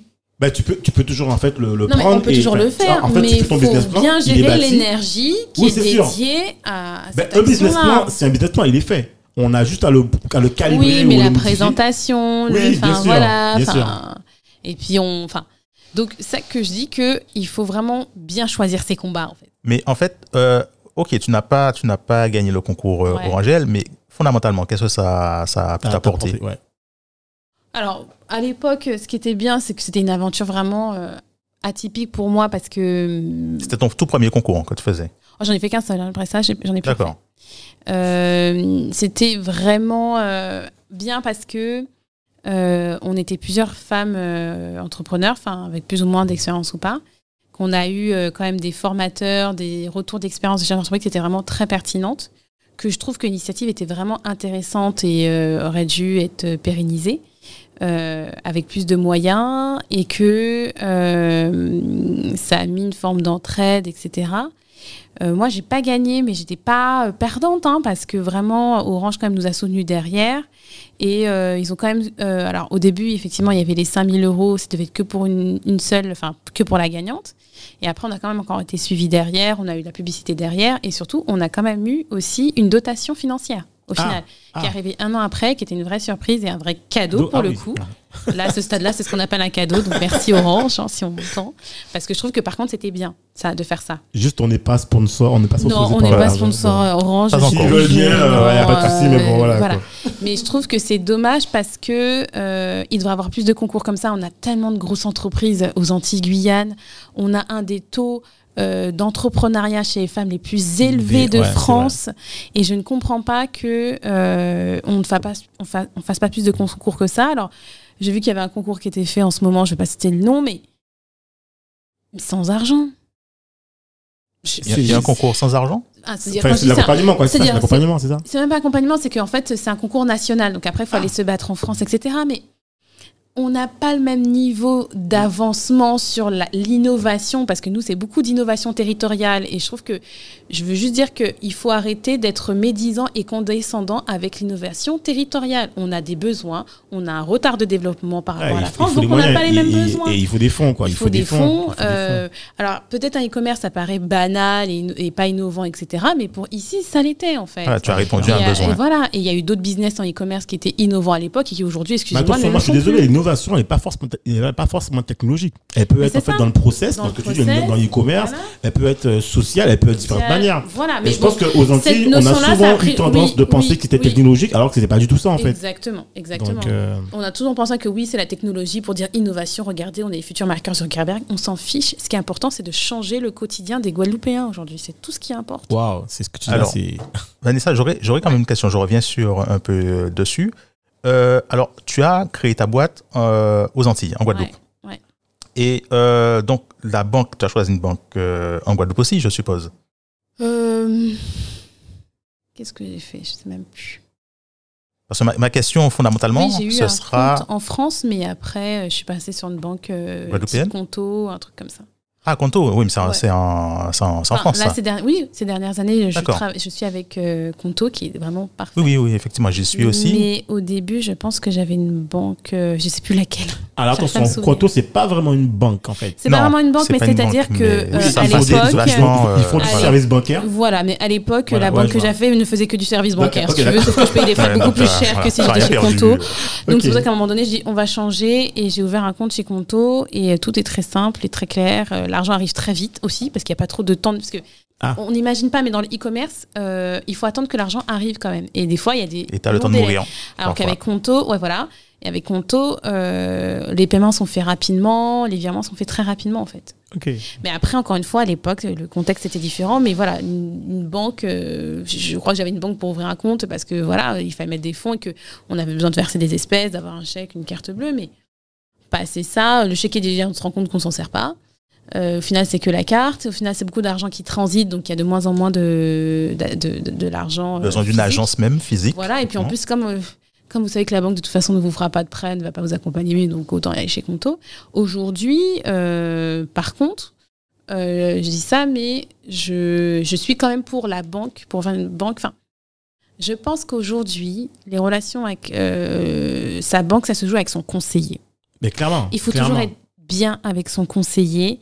Il y a des conseillers, je pense qu'aujourd'hui ça a évolué, qui sont beaucoup plus, pardon pour les certains, hein, mais qui sont beaucoup plus jeunes, qui sont beaucoup plus alertes. Je pense qu'il s'est passé tellement de choses autour des startups, des innovations en France, qu'on est bien conscient aujourd'hui qu'il faut aller là-dessus. Mais il y a quelques années, c'était pas le cas. C'était un gros risque, bah, c'était l'inconnu, c'était le trou noir. Bah, de toute façon, Donc, euh, voilà. Vanessa, euh, Ouais. quelque part, un conseiller, c'est un humain. Donc, on est d'accord que c'est une Oui, relation. En fait, sûr. moi, je pense que tu as clairement raison là-dessus. Mais au-delà de ça, moi, je me suis toujours euh, imaginé le conseiller comme une personne qui est dans un système. Mhm. Et en fait, de toute façon, il doit forcément avoir une relation entre toi et le conseiller. C'est-à-dire que C'est si sûr. tu sais que le conseiller, en fait, va pas dans ton sens, ben moi, je pense qu'il faut changer. Il faut changer Il faut carrément. changer, c'est clair. C'est clair. Aujourd'hui, c'est quelque chose que je fais sans problème. Alors, mais, Non, mais dans la vie perso comme pro, c'est-à-dire que voilà, si vous sentez que votre conseiller il est pas trop à l'écoute ou qu'il a pas le temps ou que vous Voilà, avez du mal à le joindre, que c'est tout un principe d'appeler un 08 pour appeler votre conseiller, qu'il faut envoyer un mail, qu'il faut scanner ici. Enfin, Voilà, non, c'est. euh, parce que moi, à euh, l'époque, j'avais. euh, alors, je sais pas si ça, ça s'est mis en pratique, puisque moi, je ne suis plus dans, dans des banques, euh, entre guillemets, traditionnelles, puisque à l'époque, il y avait euh, une, une, une directive ou une volonté, en fait, que la prise de rendez-vous avec un conseiller, son conseiller bancaire, devait devenir euh, payante. Ah bon, Ah bon? J'avais, j'avais, Ah oui, parce que moi j'étais euh, mon ancienne banque en Guadeloupe et c'était une directive qui. comment- Alors moi je je, je suis pas resté, je suis pas resté euh, très Non, mais longtemps payer euh, pour un chez eux. rendez-vous, donc les frais de compte qu'on paye chaque mois, justement- c'est pourquoi justement, c'est, c'est pour ça que je leur avais dit ciao euh, à la fin parce que moi le concept je comprenais pas en fait. Alors, J'ai jamais euh, entendu parler de ça et franchement, ça ah, me semble énorme. C'était un service euh, plus plus. euh, En fait, ils, voulaient, les, les, les banques voulaient le vendre comme, euh, comme service à l'époque. Et donc, euh, moi, j'en suis arrivé à me poser la question, mais aujourd'hui, euh, concrètement, on n'a plus besoin de, de, de banque traditionnelle. J'aurais, moi, aujourd'hui, je vois pas trop l'intérêt. Donc, si Je tu me- pense que si on a besoin de banques traditionnelles, parce que euh, une banque comme Conto, enfin même si que Conto a dit qu'ils allaient bientôt lancer les prêts bancaires, mais euh, globalement vous avez besoin d'un- d'une banque traditionnelle pour, euh, pour pour vos prêts. Si demain vous voulez faire un prêt pour une entreprise, Euh, vous avez un contact humain. Ça, ça compte quand même. Enfin, Si, si, si, si. ça si, si. compte Non, ça compte. énormément. Vous avez besoin de conseils sur euh, votre stratégie de votre entreprise. Moi, je pense vraiment que c'est vraiment en Euh, fonction de la banque. Quand- oui, c'est en fonction de la banque et de votre conseiller, Voilà. de vous Il projeter, y a, il y a etc. de très bons conseillers Euh, bancaires. franchement, Il aujourd'hui, des moi, je connais de il très des bons moyens. conseillers Si, bancaires, mais c'est clair qu'il y a six ans, euh, je, je- je disais qu'ils étaient tous pareils. Enfin bref. Bah, Mais aujourd'hui, non. Moi, je peux témoigner, par Ouais. exemple. Il y a des conseils qui vous peuvent vous sauver la vie Moi, s'ils j'étais ont envie de le faire. Et Ouais. moi, ça m'est déjà arrivé, donc euh, voilà. bah, durant le Covid, je prends un exemple, pour mon cas. Euh, le Covid démarre. J'ai mon conseil, ma conseillère bancaire qui m'appelle, qui me dit Est-ce que vous allez bien? Je dis Oui, je vais bien, tout et tout. et elle me dit Monsieur Franskieta, surtout n'hésitez pas, on est là pour vous. Euh, et elle m'explique en fait la démarche qu'ils ont mis en place. Et elle me dit euh, Est-ce que vous pensez qu'on a besoin d'augmenter euh, le découvert ou, ou même quand l'État sort le PGE, Le PG, on me rappelle Ouais. pour me dire Monsieur Franskieta, envoyez-nous des documents, on se charge du dossier. Alors, je vais pas nommer la banque, mais Sinon, on en, a- on, en a- on en nomme plusieurs, c'est comme ça. Caisse d'épargne, LCL, BRED, Crédit Agricole. Voilà, après, chacun a ses appétences. hein. il n'y en a aucune là-dedans, mais bon, voilà, Ah ouais, d'accord. Crédit mutuel, voilà. pour les actes C'est- faits, là, je crois, pour la Guadeloupe. Mais je pense que avec l'histoire du Covid, euh, pour toutes les banques, parce que moi, j'ai eu aussi le même ressenti, etc. euh, la priorité, c'était quand même de sauver les entreprises. Parce Ouais, que si voilà, on, se disait, si on sauve pas les entreprises, tout le monde n'a plus Mais de bien boulot. sûr, le système s'effondre. de. Et donc les banques perdent de l'argent. Et- Donc est-ce que c'est pas aussi pour ça que bon, justement Et puis ils surtout, servent c'est- garanti par l'État. Donc, euh, Ouais. bon, Ouais. ils savent que bon, globalement, euh, en France, on a confiance dans l'État, a un bon indice de confiance. Il avait dit en plus pendant le Covid hein, que la. France avait un très bon indice financier, je sais plus combien. Donc, euh, je pense que c'est vraiment pour ça qu'il y a le PGE, etc. Moi, je, je le sais parce que moi aussi, j'ai eu un peu le même sentiment. Euh, et que moi, je me discutais avec euh, un banquier il y a pas longtemps qui me disait qu'il y a même des entreprises à qui on a fait un PGE qui étaient déjà dans des difficultés P- avant Ouais, le Covid. Ouais. Ils ont fait quand même le PGE, mais eux savaient très bien que l'entreprise n'allait pas durer euh, longtemps, longtemps, parce qu'elle était déjà en difficulté. Mais ils faisaient quand même des PGE. Bon, Dominique, Et je pense qu'on va faire un sujet sur euh, tout ce Sur qui est les banque, banques. parce que là, je pense que c'est. Ça, Voilà. ça vaut le coup, ça vaut le coup. Mais de toute façon, la banque, je pense surtout que le, la conclusion, c'est qu'il faut aller voir un banquier quand on fonctionne. Ben, pas, je trouve pas ça quand vous allez mal, en fait, moi, je pense que quand tu vas mal, euh, Il faut d'abord régler tes problèmes. enfin, t'as intérêt à être bien, enfin, t'as intérêt à, à- à ce que ta boîte fonctionne bien Mhm. pour entretenir de bonnes relations. Et quand tu sais, moi, quand je sais que je vais avoir quelque chose qui va arriver Mhm. et que je- en fait, Anticiper, les contacter Voilà. pour leur dire oui, voilà. Ouais, appeler, tu préviens le contacter. banquier pour Voilà. découvre pas. En tant qu'entrepreneur, on se sent très honteux, on pense qu'on n'est oui, pas bon, on pense qu'on n'est pas efficace. Ouais, mais en fait, on Et puis on a une un société aussi qui nous pousse aussi à nous faire comprendre que si ta boîte elle marche pas, c'est parce que tu es incompétent. Ouais. Alors qu'en fait, c'est pas du tout ça. Euh, et je pense, moi aujourd'hui, je, je- je suis dans une relation comme ça euh, avec ma banque, c'est que il y a des moments où ça va, il y a des moments où ça va pas. Il Bien faut sûr. prévenir, Bah, il faut normal. anticiper. Puis quand ça fait longtemps que vous êtes dans la banque, euh, voilà. Donc c'est ça que je dis que il y a une confiance qui s'installe. même si au début, quand vous lancez votre boîte, vous n'allez pas avoir une grosse relation avec euh, tout de suite avec votre banque, mais ouvrez le compte parce que le temps va passer et quand dans deux ans vous allez fonctionner à fond, vous serez content d'aller voir votre banquier et dire ben voilà, euh, j'ai besoin de faire ça, ça, ça. On a des idées d'investir dans tel et tel truc. Pour vous dire ok, ça fait deux ans qu'elle est là, le compte, ça a l'air carré, Euh, voilà. Donc, Ouais. mais c'est pas c'est pas l'interlocuteur numéro un au début et ça on ne, enfin moi à l'époque euh, je trouvais qu'on nous le disait pas assez. On n'est pas formé à ça. On nous disait, effectivement. les banques disaient oui, oui, mais on finance les startups. Au final, les startups, Ouais, ils savaient même pas ce que c'était. Bien sûr.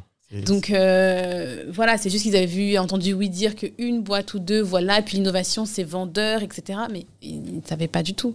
Et du coup, dès qu'ils voyaient risque, euh, ils criaient à l'aide. Donc euh, non, je pense que là aujourd'hui, c'est Love Money, c'est ses fonds à soi, l'épargne, et après crowdfunding. Et par contre, après un crowdfunding, même avant un crowdfunding, je conseille d'aller voir un banquier.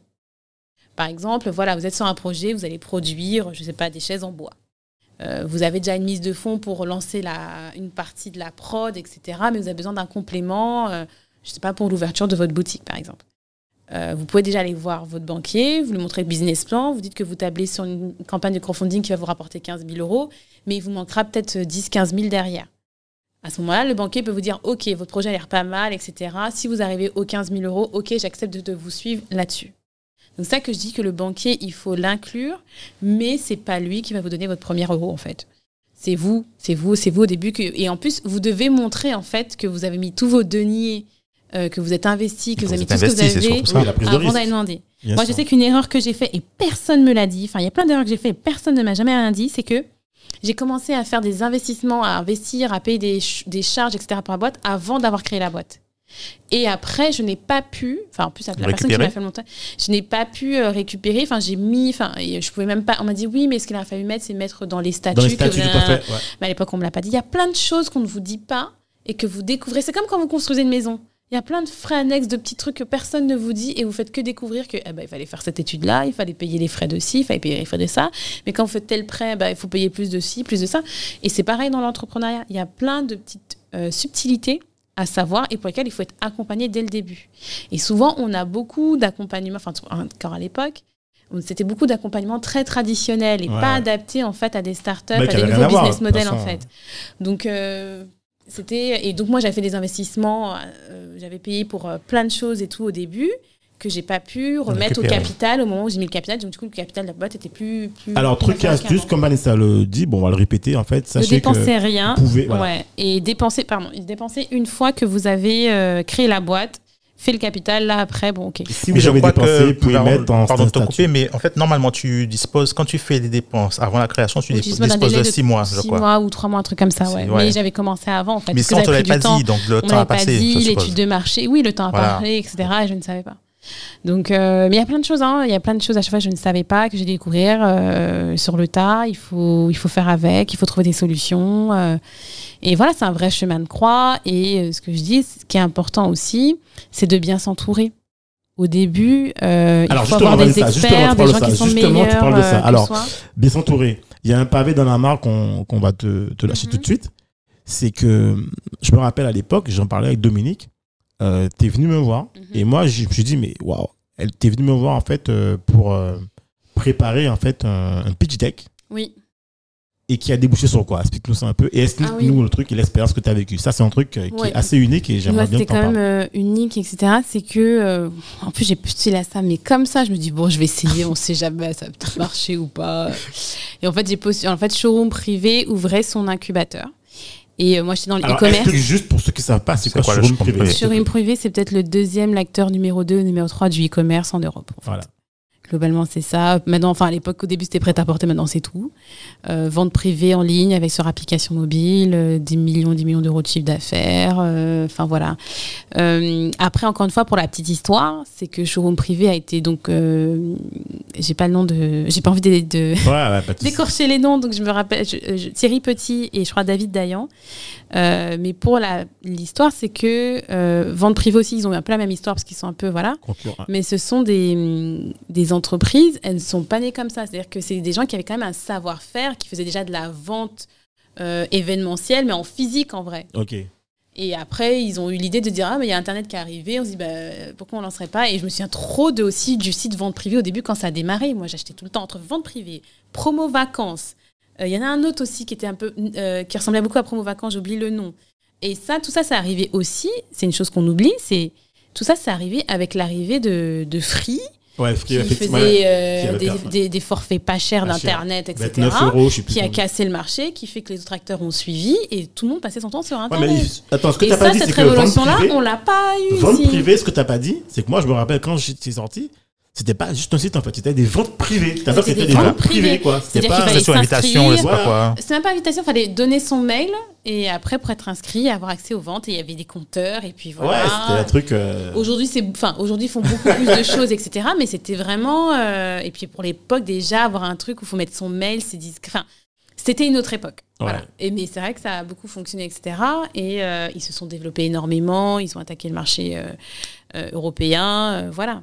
Donc, Et alors. en fait, euh, ils ouvrent un incubateur et je sens bien que j'ai besoin d'accompagnement parce que euh, franchement, il y a plein de choses euh, et qu'il y a beaucoup de questions que je me pose et je trouve personne pour répondre ici.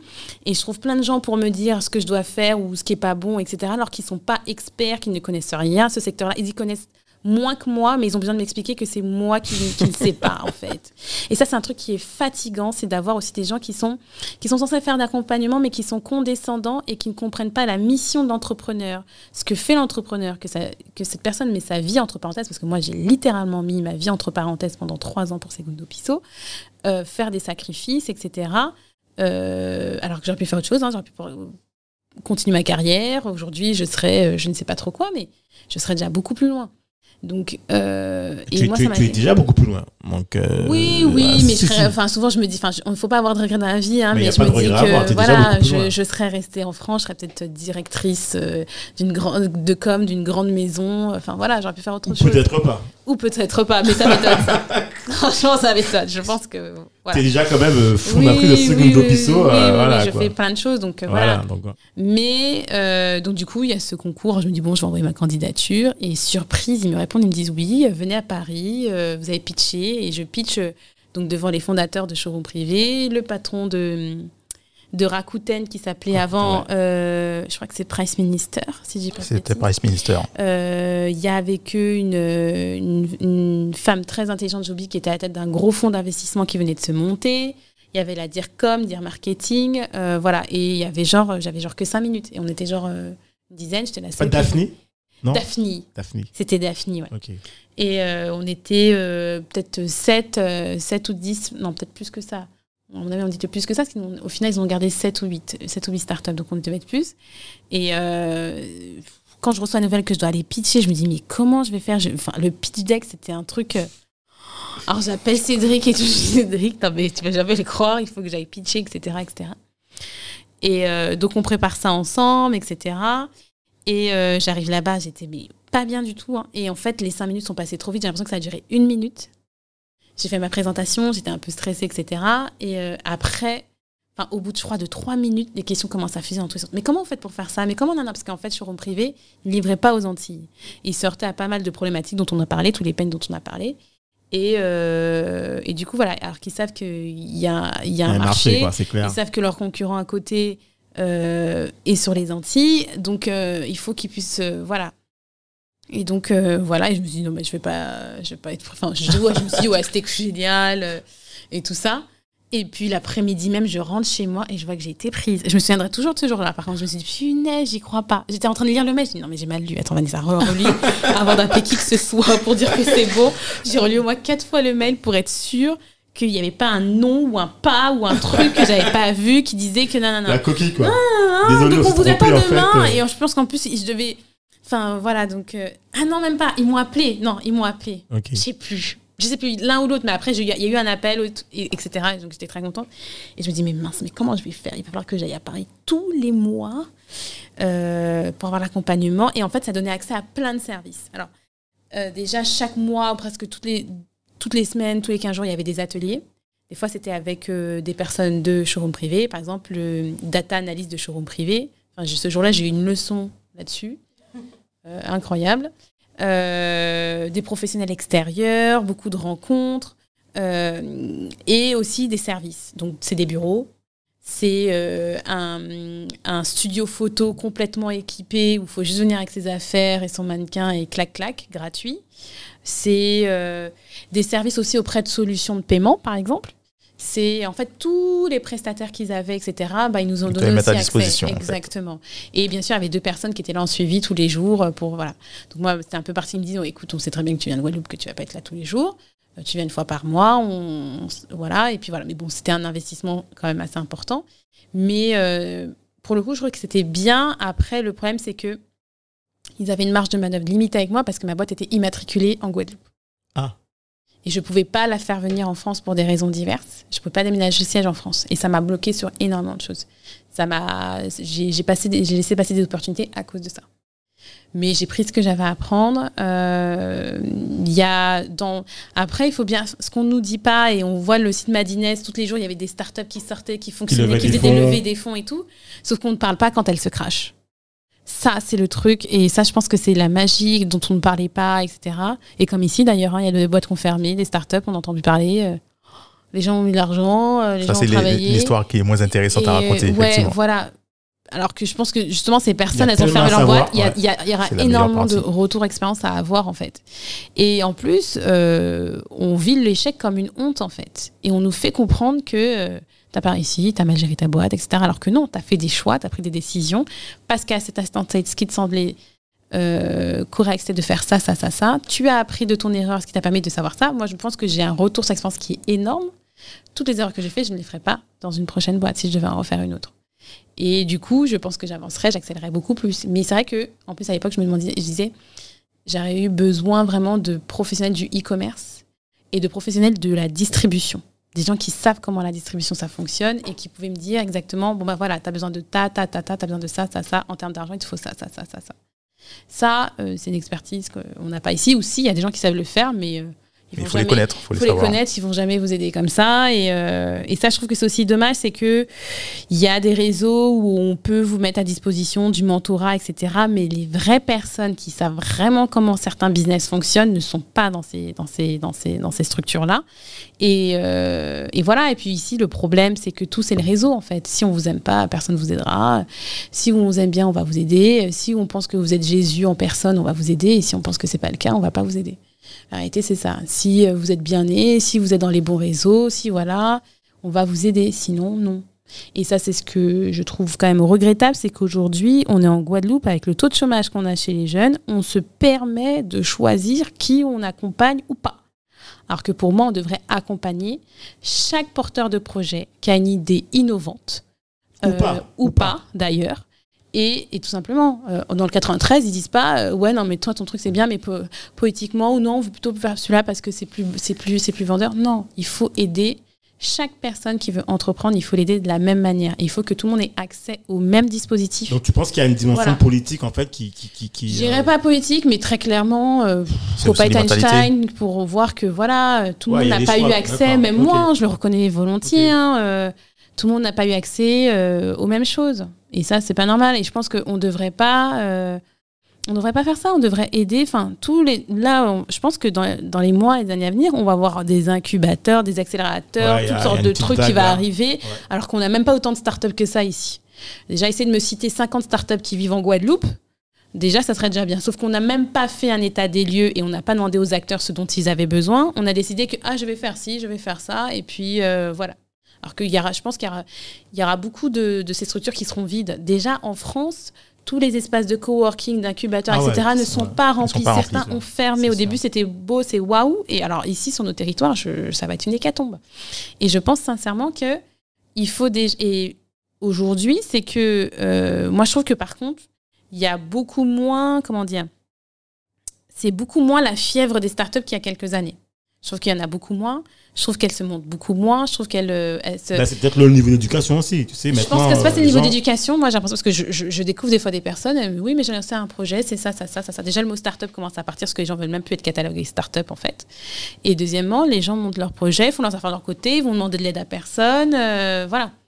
Parce que aussi, je pense que les retours d'expérience, etc., font que les gens n'ont pas envie, envie de se débrouiller tout seuls euh, ou autrement. Ben, on a, ou- on a voilà. aussi du contenu en ligne.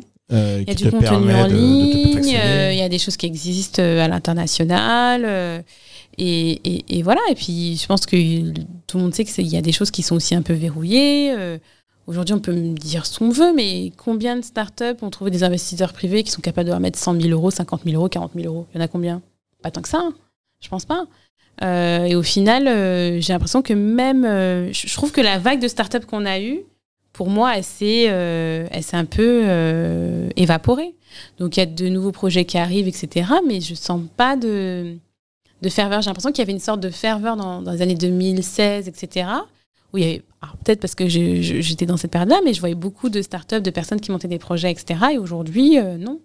Et j'ai l'impression que parce que cette première génération n'a pas euh, fonctionné comme euh, ça aurait dû l'être, eh ben derrière, euh, il n'y a pas eu de. Enfin voilà, je pense que c'est une affaire de génération. Bah, de façon, pas inspirer des- un effet de mode aussi. Il faut inspirer des vocations et peut-être que c'est un effet de mode aussi, un effet de mode politique, parce que je pense que ça a été un sujet qui a été beaucoup trop politique, mais je pense qu'il faut inspirer des vocations et qu'il n'y a pas eu assez d'exemples positifs pour euh, inspirer euh, des personnes derrière. Euh, Aujourd'hui, euh, De toute façon, voilà. un écosystème, en fait, ça fonctionne au succès. Euh, Voilà. plus vous avez des succès dans, dans un- dans une filière, dans un écosystème, Voilà. et plus en fait, ça, ça pousse génère d'autres derrière. euh, Donc, s'il y a eu à un moment donné plus d'échecs, ou voire une majorité d'échecs, ben, les gens auront plus en fait une propension à, à faire attention et à pas se jeter corps et âme dans un, dans un domaine, à créer une start-up. euh, voilà quoi. Donc, c'est c'est pas. C'est sûr. Et surtout, est-ce qu'on a, on a beaucoup de, de retours sur euh, nos réussites? Je pense que sur les réussites, euh, on a des retours, mais c'est Alors, je pas- sais il y pas, a, mais il y a des retours, mais il y a pas de réussite? C'est ça aussi. À quel niveau? Est-ce qu'on C'est a des, que- des sociétés des, Alors, startups qui ont réussi en Guadeloupe au- enfin, aux Antilles? Déjà, pour l'instant, on n'a pas de licorne, hein, qu'on soit clair. Il n'y a pas de licorne, on n'est pas prêt d'en avoir. Alors, c'est vrai que tu, tu peux rappeler à nos auditeurs euh, c'est quoi une licorne? Bah, je te laisse rappeler. euh, c'est- alors, parce que, en fait, je sais pourquoi. Parce qu'en fait, en gros, pour moi, euh, sans être euh, dur dans mes propos, on peut pas avoir de licorne en local. Non. En fait, En moi, local, licorne, en impossible. fait, c'est forcément au niveau national. au niveau national. Donc, il, faut au déjà, moins, il faut au moins un vrai marché. Et ça, c'est aussi un vrai sujet, c'est que euh, comment passer le, enfin, pour cap- passer le cap de Guadeloupe-Martinique, il faut des fonds oui, non, mais bien sûr. Donc, pour euh, attaquer le marché français. Parce que moi, je me suis beaucoup posé la question parce que je pense que sur le marché français, c'est Nudo Piso, ça cartonnerait, surtout que euh, j'avais les exclusivités euh, des marques sur le marché français. ok. Donc, euh, ça aurait fonctionné. Après, moi, j'avais conçu Segundo Piso dans le sens où, au début, il était question de commencer avec des marques de distribution pour ensuite monter une marque en propre, locale, produit ici. Euh, C'était l'objectif. Et je me disais, je vais commencer par la distribution pour déjà installer l'entreprise. J'aurais pu observer ce que les clientes aiment ou n'aiment pas euh, pour ensuite garder que les bonnes pratiques. Mais très clairement, aujourd'hui, une entreprise qui produit euh, X ou Y, c'est difficile d'aller sur le marché français.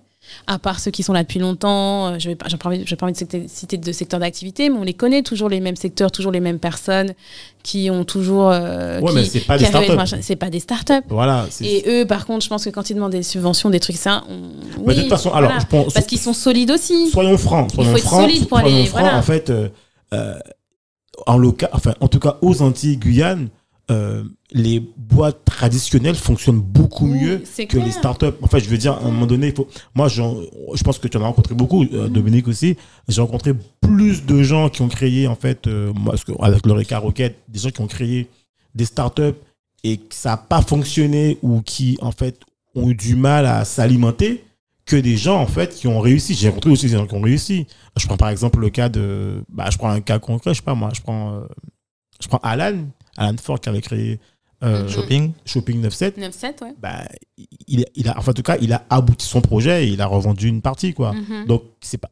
Voilà. Mais après, ça, c'est des cas singuliers, en fait. Donc, voilà. Il y a des gens, en fait, qui ont continué. Je prends par exemple le cas de Carrefour Lee, ils sont encore là. Même si c'est compliqué le marché, en fait, de l'automobile. Euh, voilà. Où je prends, par exemple, pas plus tard qu'avant-hier, euh, c'est qui? C'est. c'est. c'est. j'oublie- Ah, ouais, c'est Il, Ileco. Ileco, ouais. Ileco, en fait, qui disait qu'ils avaient atteint plus de 100 000. Il euh, a téléchargement, téléchargements. ouais, j'ai vu ça.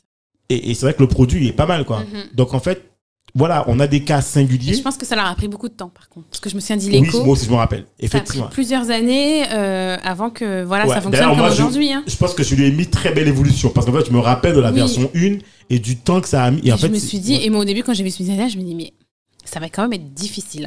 hein. Ouais. Et au final, mais je pense que je sais pas combien d'années, mais c'est au moins un business qui a 5-6 ans. Ouais, oui, oui, bien sûr. Donc euh, je pense qu'ils ont eu quand même des années euh, difficiles.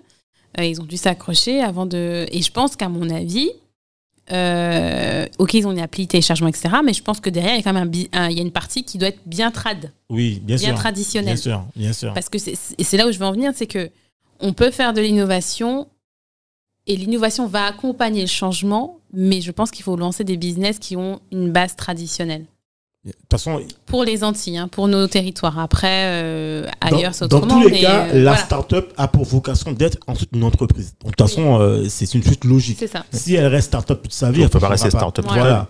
Voilà. Donc, euh, je pense que le c'est ça aussi qu'on dit pas, qu'on dit pas que maintenant, avec l'expérience, je sais, etc. Mais je pense que vraiment, il faut avoir des fondamentaux traditionnels et l'innovation qui tire, qui tire, qui tire l'entreprise.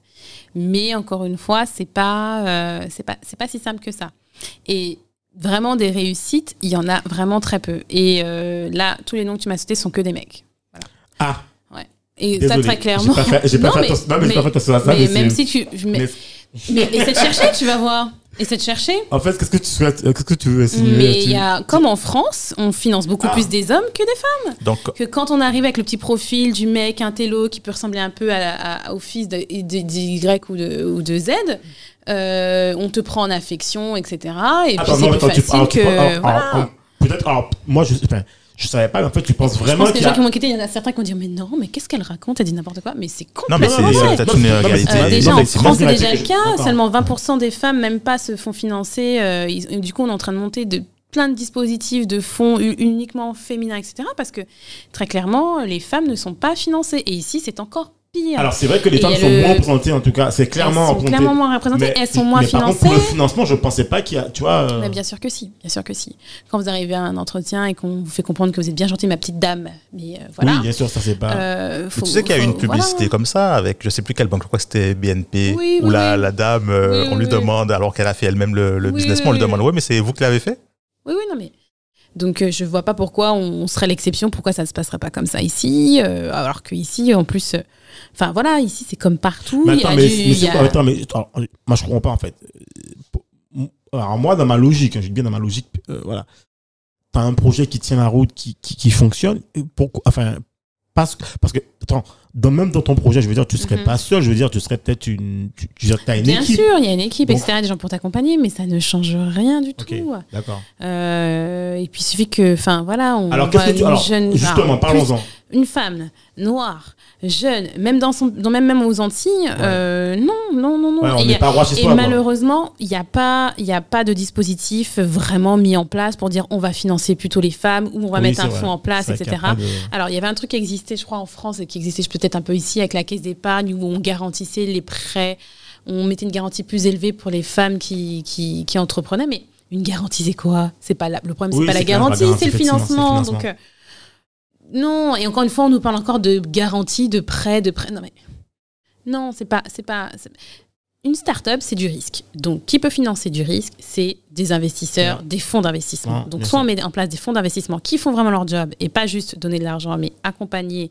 Et quand la start-up demande un certain montant, qu'elle puisse avoir le montant nécessaire pour fonctionner, Bien sûr. euh, voilà. Et un accompagnement qui va avec. Si le fonds ne peut pas fournir, mais que ça puisse se coupler avec un accompagnement avec des En sachant professionnels. qu'on est sur des îles, des départements qui Voilà, sont euh, insulaires. Insulaires, on et n'est pas sur le territoire hexagonal. On a Voilà. une difficulté en fait de finance. Donc, Enfin, euh, voilà, on, euh, a, on a aujourd'hui, il n'y a pas de femmes. Moi, je dis tout, en- tout, tout en ça. hein. Il n'y a pas de Hayot au féminin en Guadeloupe déjà de base. Donc, comment ça pourrait arriver en mode start-up? Ça pourrait pas arriver. Mais Est-ce Enfin- qu'on a une Bernard Hayot au féminin Enfin, aux Antilles IOT, ça, c'est déjà un peu, Ouais, c'est gros. Non, mais c'est gros. je suis d'accord, c'est gros, mais on n'en a pas. Enfin, même si on se disait, allez, elle fait pas des centaines de millions de chiffre d'affaires, mais elle fait au moins un million. Enfin, elle fait au moins 2-3 millions. Concrètement, dans le paysage aujourd'hui, est-ce qu'on a des femmes chefs d'entreprise qui pèsent, qu'on voit à la télé? Non. Dans la plupart des représentations euh, de soi-disant chefs d'entreprise, etc., ce sont toujours des hommes qui ont plus de 50 ans.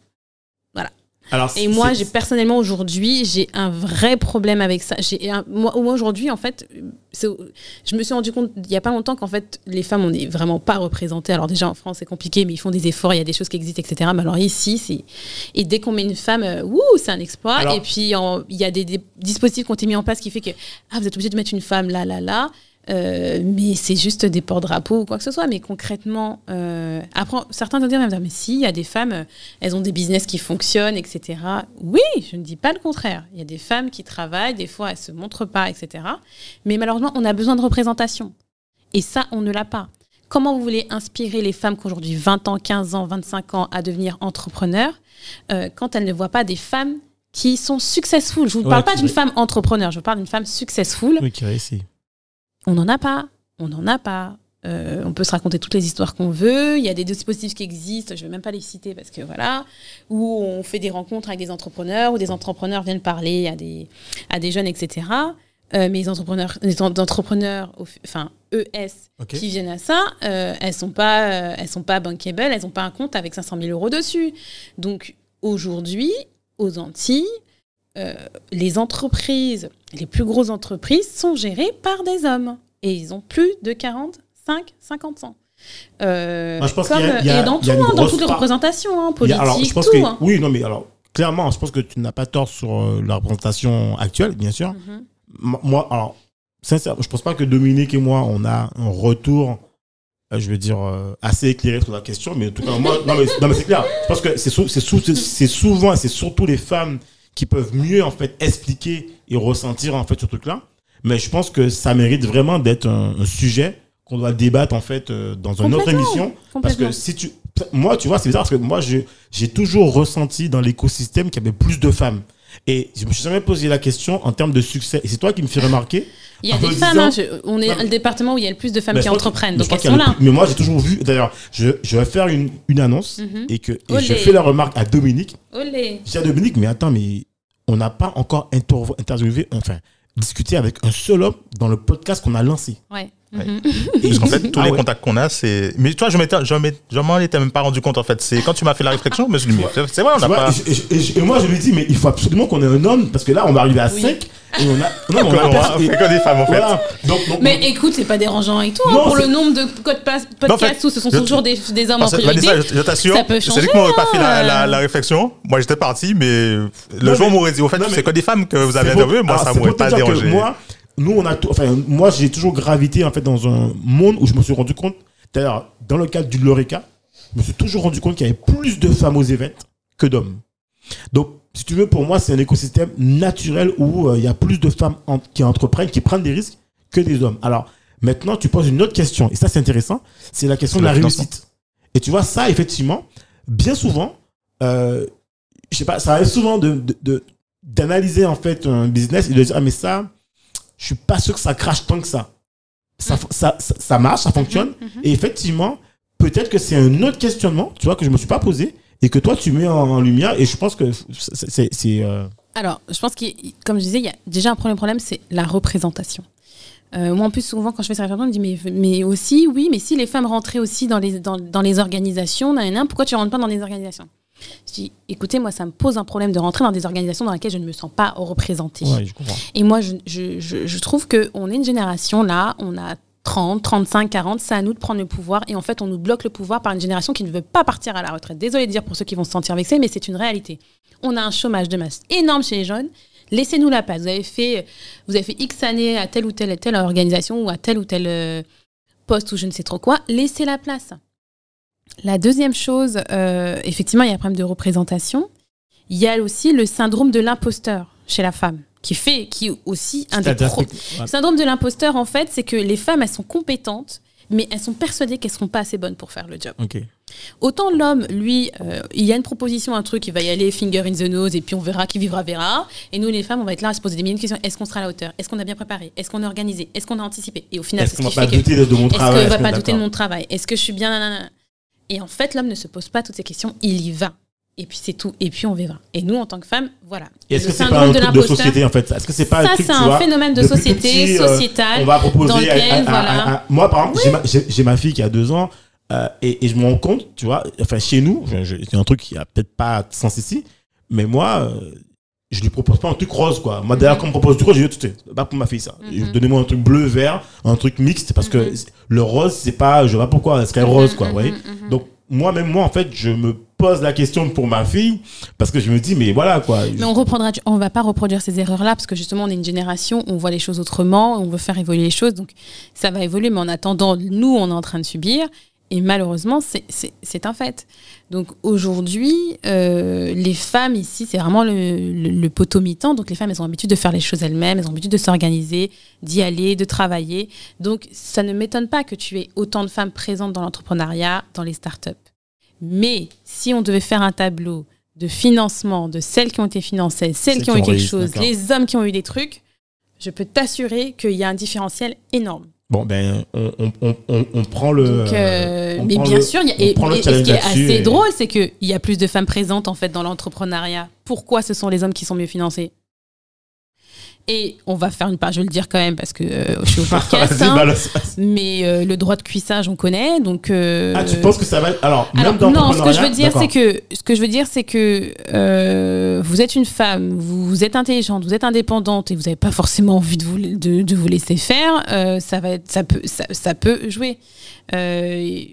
Ça existe depuis toujours, ça existe en France, Ouais, en échange de faveurs, moi, moi, je- etc. Mais moi, je veux dire, l'entrepreneuriat, tu vois, pour moi, c'est. Enfin, Euh, certaines femmes auront plus de auront les faveurs de certaines personnes parce qu'elles auront fait X, Y ou Z ou je ne sais quoi, mais c'est une réalité aux Antilles euh, sur plein de sujets. Je ne veux pas rentrer dans ouais, des non, détails, mais bien sûr. très clair et pas seulement dans l'entrepreneuriat, dans plein de choses. Oui, tout à fait. Euh, voilà, les pro- promotions canapé, ça existe, ça a toujours existé. Il y a, y a même un film qui s'appelle comme ça. C'est pas nou- nouveau. Néanmoins, ça existe en fait. Et on a une génération de femmes aussi qui sont contre ça, qui ne veulent pas de ça. Mais Est-ce que ça change prêts, pas aujourd'hui voilà. avec la nouvelle génération, tu sais Ah, euh, mais malheureusement, dans la nouvelle génération, on retrouve aussi un peu de tout. Ok. Bon, en tout cas, en tout cas euh, sur voilà. ça, moi, nous, en tout cas, euh, c'est sûr, on fera là-dessus une émission. Parce que ce que tu dis là, en fait, ça, ça relève peut-être un. Enfin, pas peut-être, ça relève en fait un malaise. Et ça relève peut-être des choses que nous, on a. Moi, enfin, moi, en tout cas, dans mon quotidien, tu vois, c'est pas quelque chose que j'ai noté dans le sens où euh, j'ai toujours eu la, la bienveillance, en fait, tu vois. euh, Bien sûr, je pense que Mais- y a- heureusement, Dieu merci, ce n'est pas la, le- Oui, la, généralité, bien etc. Mais il y a ces exceptions-là qui sont là, qui sont quand même notables. Euh, et dans tous les secteurs, hein, pas seulement en entreprise, en entreprise, vous êtes salarié, vous, vous travaillez, etc. Euh, voilà, certaines vont faire des choses. Et surtout, ce qui est malheureusement, c'est qu'on est dans un petit territoire, donc tout finit par se savoir. Donc c'est- là où c'est plus triste. Euh, après, je pense que chacun voit midi à sa porte. Bien sûr. certaines ont ce fonctionnement-là.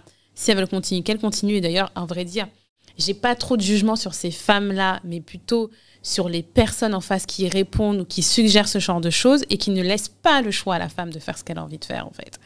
Donc, moi, tout ce que je dis aujourd'hui, c'est que euh, dans les startups, les femmes, elles sont là.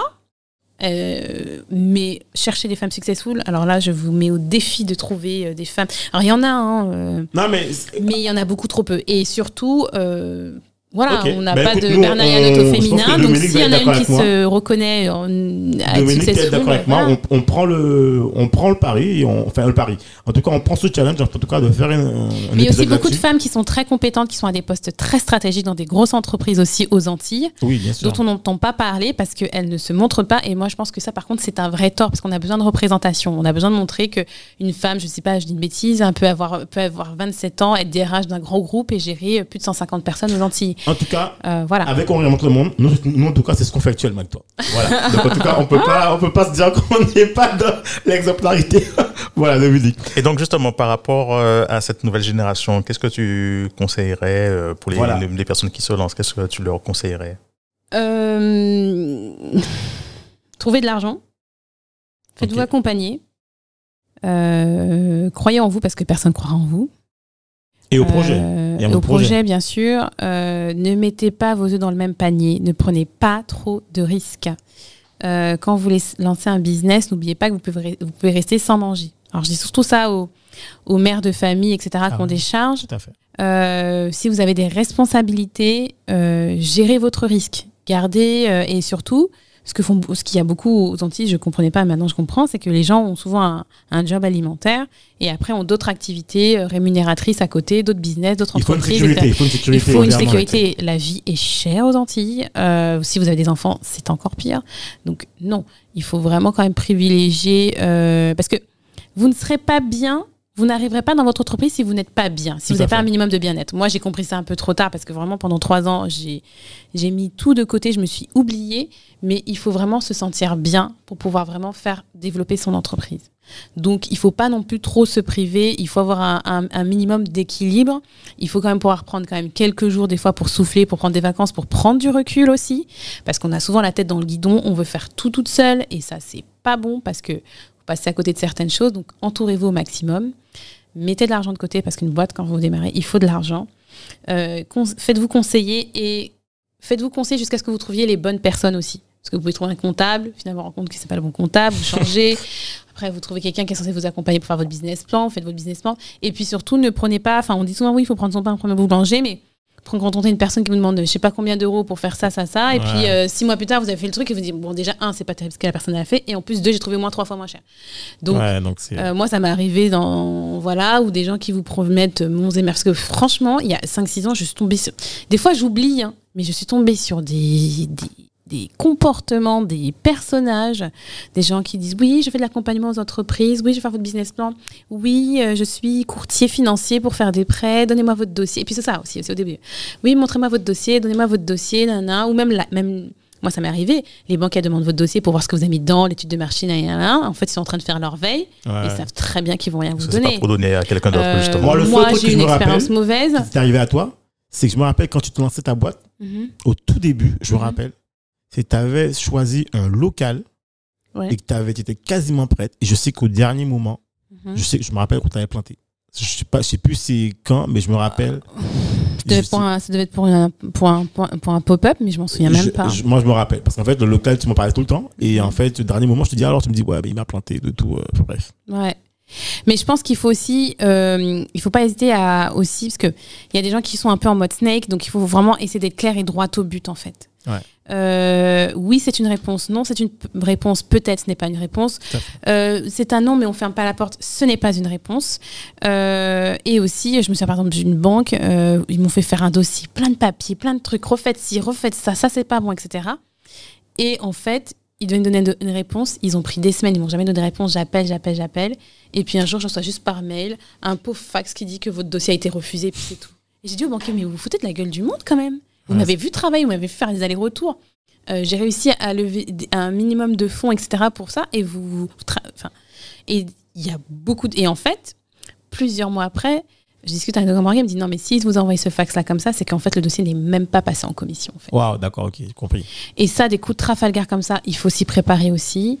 Euh, ça m'est arrivé il y a pas longtemps, faire un rendez-vous. Alors moi, je suis toute contente en me disant, ouais, je vais lancer une, collaboration. Parce qu'elle me dit, oui, mais franchement, ça a l'air génial, je connais ce que vous faites, etc. Elle me fait venir pour tout simplement me dire que c'est non. Mais arrêtez de faire perdre Ah oui, votre temps aux gens. En fait, c'est non, mais en fait, on n'a pas de place, donc euh, la porte n'est pas fermée. Bon, si elle entend le pot de passe, qu'elle va pas être contente, mais moi, je suis cash. Je ne fais pas perdre mon temps aux gens. C'est oui ou c'est non. On n'attend pas un rendez-vous d'un- d'une semaine pour finalement arriver là. La personne nous dit en fait, on n'a pas de place, on ne sait pas comment faire que moi. Ouais, je comprends. je vois très bien le lieu. Dans la vie, il faut pas oublier, quand on veut, on peut. Si les gens veulent vraiment bosser avec vous, si les gens veulent vraiment vous aider, ils vont le faire. Si les gens vous font traîner, vous endorment, vous disent faire un mail, attendez, j'ai pas le temps, c'est que la personne ne vous suit pas. Donc c'est pareil pour un banquier, c'est pareil pour quelqu'un qui vous fait de l'accompagnement, etc. Quand la personne vous fait dormir, vous faire attendre, passez votre, champ- ch- votre chemin. Ok, alors, et si tu. Alors, est-ce que tu as. Un, alors, on va terminer en On douceur. approche euh, ouais, de la On fin approche de la fin, l'émission. on termine en douceur, un peu comme dans une chansonnette. Euh, est-ce que tu as, un truc, tu as une routine, Une best une practice. best practice, Ah, un truc que tu fais, euh, je sais pas, euh, ou que tu fais le matin ou en journée, je sais pas, un truc qui te. Non, je suis pas Michelle Obama ou Oprah pour vous dire oui, qu'est-ce qui fait que tous les matins je suis successful pas, parce tu, que tu- je tu bois fais le de la thé méditation, chai, tu fais des- ou- Non, non, non, non. Alors, ce que je fais quand même qui m'aide beaucoup, parce que je sens que ma tête chauffe à chaque fois, c'est que euh, j'ai un carnet. Avec au fur et à mesure du temps, Ah, voilà. j'ai j'ai- j'ai accumulé 6-7 carnets. Des fois, je regarde, je me dis, mon Dieu, mon Dieu. Oh, à l'époque, j'étais là, je faisais ça. Des etc. carnets comme les ados qui écrivent tout. J'ai des carnets et j'écris vraiment tout ce que je dois faire de ma journée, par exemple. Toute ma to-do list, etc. Et tous les jours, en fait, je regarde la veille, ce que j'ai fait, je barre ce que j'ai Ah ouais, déjà fait. sérieux? Et ouais. Et ça, c'est super important. T'as pas un truc que sur ton portable t'écris. en- Non, t'as Non, pas un carnet bien comme à l'ancienne. Tu vois, là, je l'ai là. Et j'aime bien, Alors en fait, là, le carnet. le carnet, parce là, on va le voir. Non, mais il est pas... su- Enfin, il Ah non, mais on veut voir. Franchement, je, moi, je veux voir le carnet, franchement, parce que. Mais en fait, euh, tu sais, à chaque fois, j'en prends, euh, j'en prends un nouveau. Mais celui-là, en fait, je l'ai gagné euh, lors d'un jeu concours avec Guadeloupe Tech.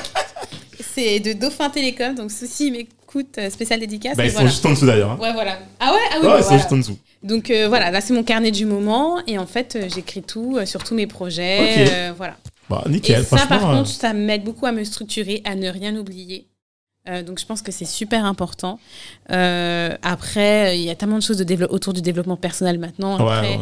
on dit que la pensée crée, donc pensez que vous allez être successful. Euh, quand vous euh, faites comme si j'en sais rien, moi, comme si c'était de l'or qui coulait sur vous, j'en sais rien. Mais moi, personnellement, j'ai juste envie de vous dire que le matin, je me réveille. euh, J'allume mes téléphones, je regarde mes mails. Ah, euh, le téléphone, ça, on sent ah bien le- ouais, ouais, la- ouais. La Mon petite- téléphone, euh, voilà, je On regarde mes sent bien mails. le côté e-commerce, quoi. Là, téléphone. je euh, regarde le téléphone, je vais sur le site, je, je- voilà, je regarde mes, les réseaux, je, voilà, je, je regarde mes mails, je regarde ce que j'ai à faire, le suivi, euh, contacter les marques, savoir où on en est. Enfin voilà, il y a il y a, toutes ces choses là. Après, je regarde la vidéo avec mes chiens là. Ah oui, Ah voilà. Ah oui, tu nous as-. Voilà, parce que je suis une grande fan de bulldog, etc. Donc je vais aller sur Instagram pour euh, me réveiller, rigoler, sourire, etc. Et démarrer la journée. Et quoi. démarrer la journée, puis je vais manger, me préparer, aller travailler. Mais euh, je pense que bon, la seule chose vraiment particularité, c'est mon carnet de notes, en fait. Parce que je, je me rends compte qu'avec l'âge, j'ai plus toute ma tête. Donc, c'est mieux d'écrire parce que ma tête est chargée, chargée. Effectivement, t'es très vieille. Et je pense que- ouais, plus de 50 ouais, ans. ouais, ouais. euh, Mais en fait, c'est pas ça, c'est que quand. c'est même pas ça, c'est que je sens que j'ai accumulé une fatigue, etc. Oui, bien sûr. Je comprends. Parce que j'ai beaucoup travaillé. Enfin, je dis j'ai beaucoup travaillé, Oui, non, non, que sûr. je suis. euh, non, mais T'as quand même donné tu quand même donné à fond pour ce ouais. Donc Et puis même avant ça, dans mes précédents postes, etc., je- on me l'a encore dit aujourd'hui que j'étais une pile électrique, que je suis archi réactive, que voilà. Et euh, ça se, ça se paye, donc il faut écrire dans un carnet. Mes rendez-vous sont dans ma rubrique agenda de mon téléphone qui me dit coucou, dans une heure, t'as rendez-vous, etc. Euh, J'essaie quand même de prendre du temps pour moi. C'est bête, hein, mais euh, je viens de découvrir qu'on peut faire ses ongles. Avant, je faisais jamais mes ongles, j'en avais rien à foutre. Pardon, je viens de dire une bêtise. mais- mais voilà, je pense qu'il faut, il faut, il faut essayer de se faire un, un petit plaisir, un petit truc euh, de Oui, temps en temps. soi, quoi. Il faut quand même penser à soi. Parce que si vous n'êtes pas bien, vous n'allez pas réussir à faire grand-chose. Et si vous êtes bien, quand vous allez échouer dans votre entreprise, vous serez Encore, moins. Impacté. euh, vous serez moins déçu, Bah, impacté, tu diras, au moins, moins déprimé. profité pour moi. Bah, J'ai pas tout euh, donné à Bah, l'entreprise. quoi. C'est-à-dire que euh, vous vous dites, euh, bon, ok, t'as pas réussi ça, t'as fait ça, ça n'a pas marché, ok, bon, il y a plus grave dans la vie. Déjà, moi, je suis quelqu'un, je, je vais toujours chercher une, une solution.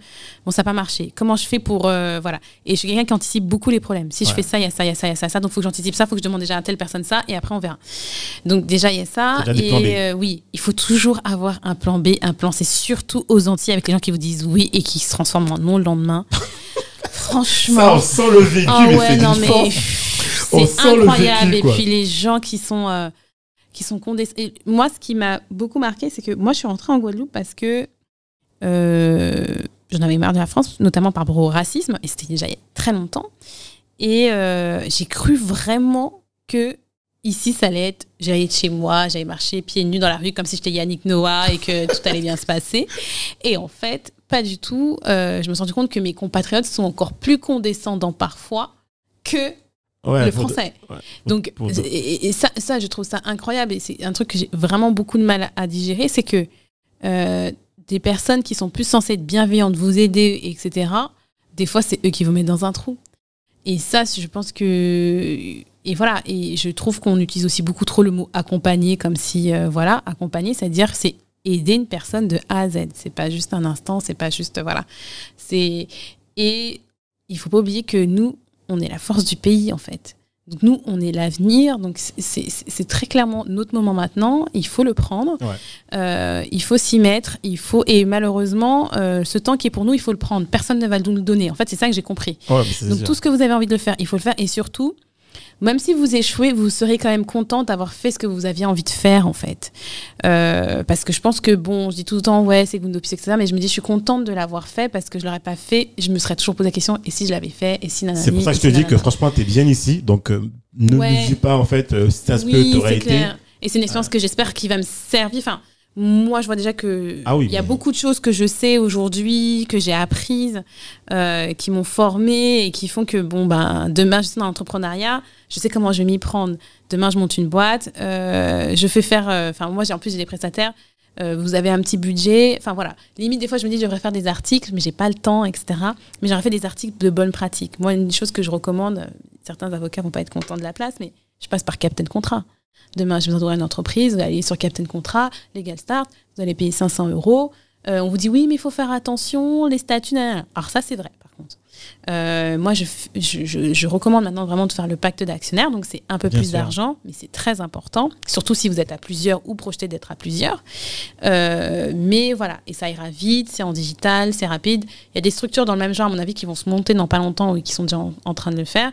Mais je pense que voilà, il y a Captain Contrat, il y a Legal Start, Conto, il y a la marque, il y a la, il y a la banque Shine. C'est des, des solutions où en 48 heures vous avez un RIB. En 48 Oui, heures vous c'est-à-dire pouvez qu'en fait, c'est fonctionner. des, solutions qui, qui sont adaptées à un besoin spécifique à un moment donné. Exactement. C'est clair que de toute façon, ça remplace pas, une- ça remplace Ça pas en fait le travail de l'avocat. euh, ça n'empêchera pas que vous aurez besoin d'un avocat après, Voilà, mais au début, euh, vous démarrez, euh, vous avez un budget qui est réduit, vous n'avez pas forcément des besoins, voilà.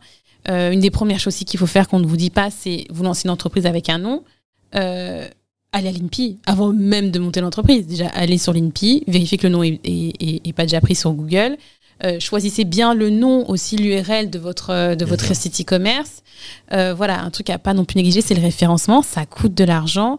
Euh, faire du référencement naturel ou payant. Prenez un professionnel dont c'est le métier vraiment de, de- de référencement. Prenez le maximum de professionnels. Entourez-vous de gens qui sont meilleurs que vous. C'est la meilleure des choses. Ça a un coût. Rien n'est gratuit. Si vous pouvez trouver des gens qui peuvent vous donner un coup de main au début, c'est bien. Associez-vous avec des gens qui ont vraiment des compétences complémentaires des vôtres. Euh, voilà. bah, je pense vraiment que à travers tout ce que tu viens de dire là, on voit vraiment ta, ton côté bienveillant. je pense que Parce que j'ai l'air d'un dragon en fait. Non, non, mais on voit vraiment euh, euh, Ah. la fille qui a vécu et qui, et qui en Ouais, tout cas a de. Non, en tout cas, là, t'as Mm. as, de bons feedbacks et en fait, on voit bien que tu sais, voilà, aujourd'hui, en fait, en tout cas, t'es plus aguerri et que voilà, quoi. Ouais, je me suis pris des bons coups de marteau sur la tête. Euh, le truc, c'est que je me dis maintenant, avec tout ce que je sais là, je sais même pas quoi faire de ça. Je me dis que je devrais. Ben, si, tu le, le transmettre, ce que tu viens de faire, en fait, ouais, voilà, ce que ouais, tu ouais, transmets. le transmettre, ouais. En tout cas, euh, ben, Dominique, euh, ben, je pense qu'on arrive, euh, on a, on arrive à la fin, là. Alors moi, j'aurais une dernière question. En Yes. fait, euh, est-ce que tu aurais euh, un livre qui t'aurait marqué spécifiquement je suis et trop où, euh. Je lis pas de, beaucoup de livres en fait. Ça peut être ça peut être un livre ou ça peut être Une euh, vidéo, même un, un film, film, un- une série. Oh là, là, euh, par contre, je suis la, la plus grande cinéphile Ah là là de Guadeloupe. ça, là, alors là, faut même pas me lancer là-dessus parce que là, sinon, alors, on va, le, on va quel pas est finir. le, le- le film qui t'a le euh, plus marqué à ce moment-là? Oh, je sais pas. Franchement, Il y en a tellement? Il y en a, il y en a beaucoup. Je- alors, le dernier livre que j'ai lu, c'est euh, sur les DNVB. Euh, c'est un sujet qui me tient très à cœur, qui est les Digital Native Vertical Brands. Ah, Euh, c'est le business model d'avenir. On n'en parle pas du tout ici. Je pense que je vais faire une conférence, un truc là-dessus, parce que je connais très bien le sujet maintenant. Euh, qui est un livre purement marketing. C'est un livre de 200 pages. J'ai lu ça en 5 jours, alors que je lis jamais. ah ouais, c'est pour les Mais marketeurs, ça. parce que, oui, c'est pour les marketeurs. Mais je lis beaucoup, en fait, je fais beaucoup de veille sur Internet. Donc, je lis beaucoup d'articles. Euh, tout le temps. Je suis abonnée à des newsletters, donc tous les jours, je sais plus ou moins ce qui se passe dans mon secteur d'activité, donc c'est important de faire ça. Mais c'est vrai que du coup, bah, je lis pas beaucoup. Donc j'ai lu ce livre-là parce que ben, j'en avais vraiment besoin. Mais c'est vrai que je lis pas. Alors après, pour les films, j'en ai vu tellement. Non, mais t'as répondu à la question, hein. je pense que tu euh, Mais le pire, c'est qu'il y a des séries que je conseille vraiment quand on est entrepreneur de regarder. Comment ça Alors, Silicon Valley, déjà. Ah, Silicon Valley. c'est la série Bust pour les start-upers. Euh... Je trouve pas. Je trouve pas d'exemple. Alors, je pense au film The Banker qui est sur la plateforme Apple avec euh, Anthony Mackie, Samuel L. Jackson qui raconte euh, l'histoire de deux noirs qui ont lancé des banques. Qui ont disrupté la banque. Ouais, Ce, film est vraiment génial. Euh, Mais finalement, il est, il, est, sorti parce qu'il était, il était ah bloqué à un moment donné. Ah bah moi, je l'ai vu il y a plusieurs mois. D'accord, parfait. Et c'est une histoire vraie, comment les mecs, ils ont trusté, ils ont embauché un acteur blanc.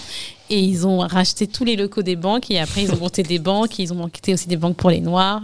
Euh, y a, je pense qu'il y, y, a le film Le Fondateur avec Michael Keaton qui raconte l'histoire du mec qui a monté McDonald's. Ouais, ça, ça, ah, ça, c'est ouais, ouais, un, il est, ouais, c'est un super film. Euh, mais je pense qu'il y en a des tas aujourd'hui. Enfin. Bah, en tout cas, si tu si as, as, des recommandations, mais un jour, faudrait que je fasse on les mettra sur la newsletter. Ouais, voilà, un jour, faudrait que je fasse une liste. Euh, avec plaisir. Euh, et puis, je pense après, après, moi, je regarde beaucoup de séries qui sont qui sont aussi pour un public très fin. On a de plus en plus de séries qui sont pour un public féminin, mais qui poussent les femmes à, aller plus loin. Et je pense qu'il y a vraiment des séries à voir, que ce soit Big Little Lies qui traite de l'harcèlement sexuel et comment on vit, etc. Que ce soit euh, La Servante Écarlate, ah qui est une ah série magistrale. Franchement, je regarde ça. Euh, je regarde The Bold Type que très peu de gens connaissent. C'est l'histoire de. Pour moi, c'est le digne héritier de Sex and the City, mais vraiment avec euh, la phase euh, plus euh, jeune femme qui se construit dans sa carrière professionnelle. C'est l'histoire de trois jeunes femmes qui vivent à New York, qui travaillent toutes dans un magazine qui est genre le L, et qui chacune va avoir son parcours professionnel. Et le, la série traite de tous les sujets d'actualité qui touchent les femmes aujourd'hui le racisme, la contraception, la notion d'indépendance, la notion de, enfin, voilà, de travail, d'aller plus loin, d'évolution professionnelle. Euh, voilà, donc il y a... il faut que je fasse un truc là-dessus. En fait, j'avais commencé une liste en plus, c'est ça le pire. Bah, il faudrait que je la retrouve. Mais euh, ouais, il y a, y, y a, énormément de choses. Bon, beaucoup de gens parlent de scandale. Moi, je trouve que scandale, c'était à, bah, part le, à part le caractère de l'actrice, mais euh, c'était pas. pas mal, mais à la fin, je pense que ça c'est. pour moi, c'était pas assez intéressant. Mais... En tout cas, en tout cas, je tenais juste en fait à préciser que en fait, euh, ce qu'on fait, je, le dis aux auditeurs, en fait, généralement, nous, on a une petite, euh, un petit typeform, un formulaire qu'on envoie.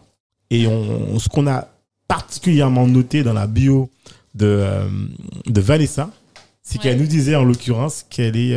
on a retenu en fait dans sa petite bio, on demandait en fait une question, on disait du type raconte-nous tes passions ou tes combats, je sais plus quoi. Et je me rappelle qu'elle nous a dit à la fin, ça nous a marqué, qu'elle est, elle est assez en fait euh, comment je sais pas comment on dit ça, Dominique, elle est assez euh, à cheval sur les questions en fait euh, d'égalité ah, homme-femme, voilà, le racisme, sexisme. Donc en fait, l'égalité voilà, donc c'est pour ça que on, on, sent vraiment l'engagement en fait dans, la discussion. Bah, c'est-à-dire que c'est une prise de conscience. J'ai l'impression de l'avoir eu très tardivement en fait, parce que j'ai commencé à me rendre compte que les choses étaient différentes pour moi à 25 ans.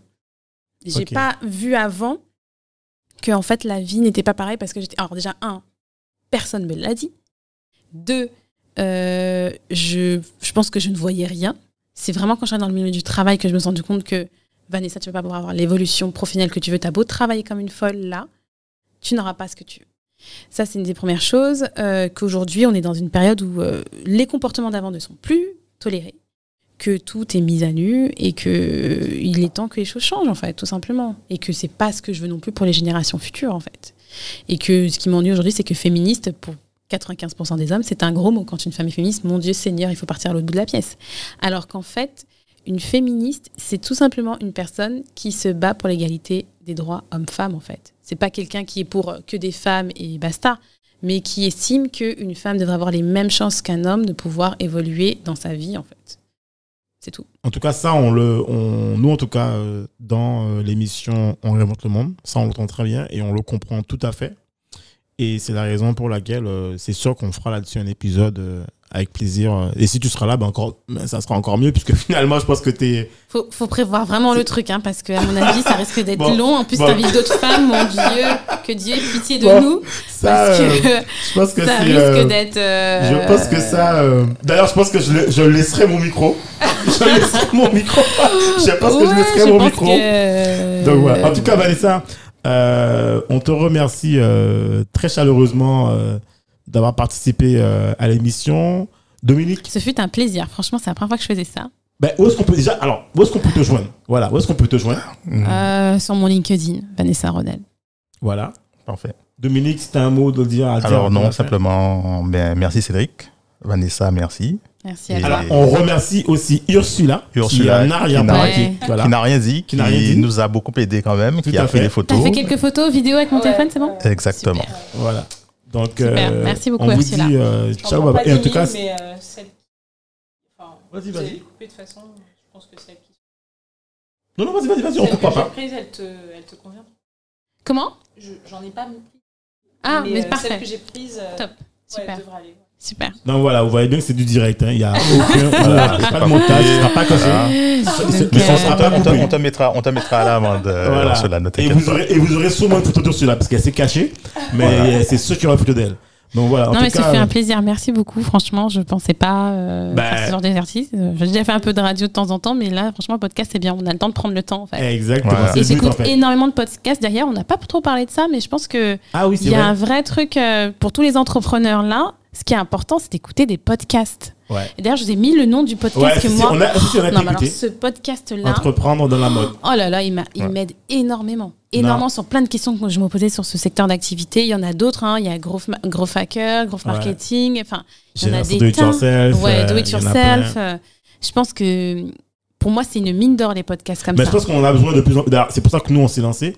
On en a besoin de plus en plus. Et je tiens à lancer aussi euh, ce petit clin d'œil. En fait, j'ai vu, euh, j'ai un ami en fait euh, sur Facebook, j'ai vu qu'il a lancé aussi un podcast qui s'appelle Horzone.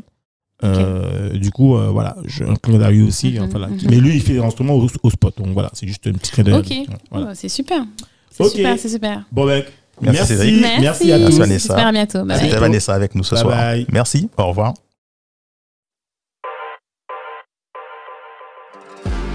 Merci de nous avoir écoutés jusqu'au bout.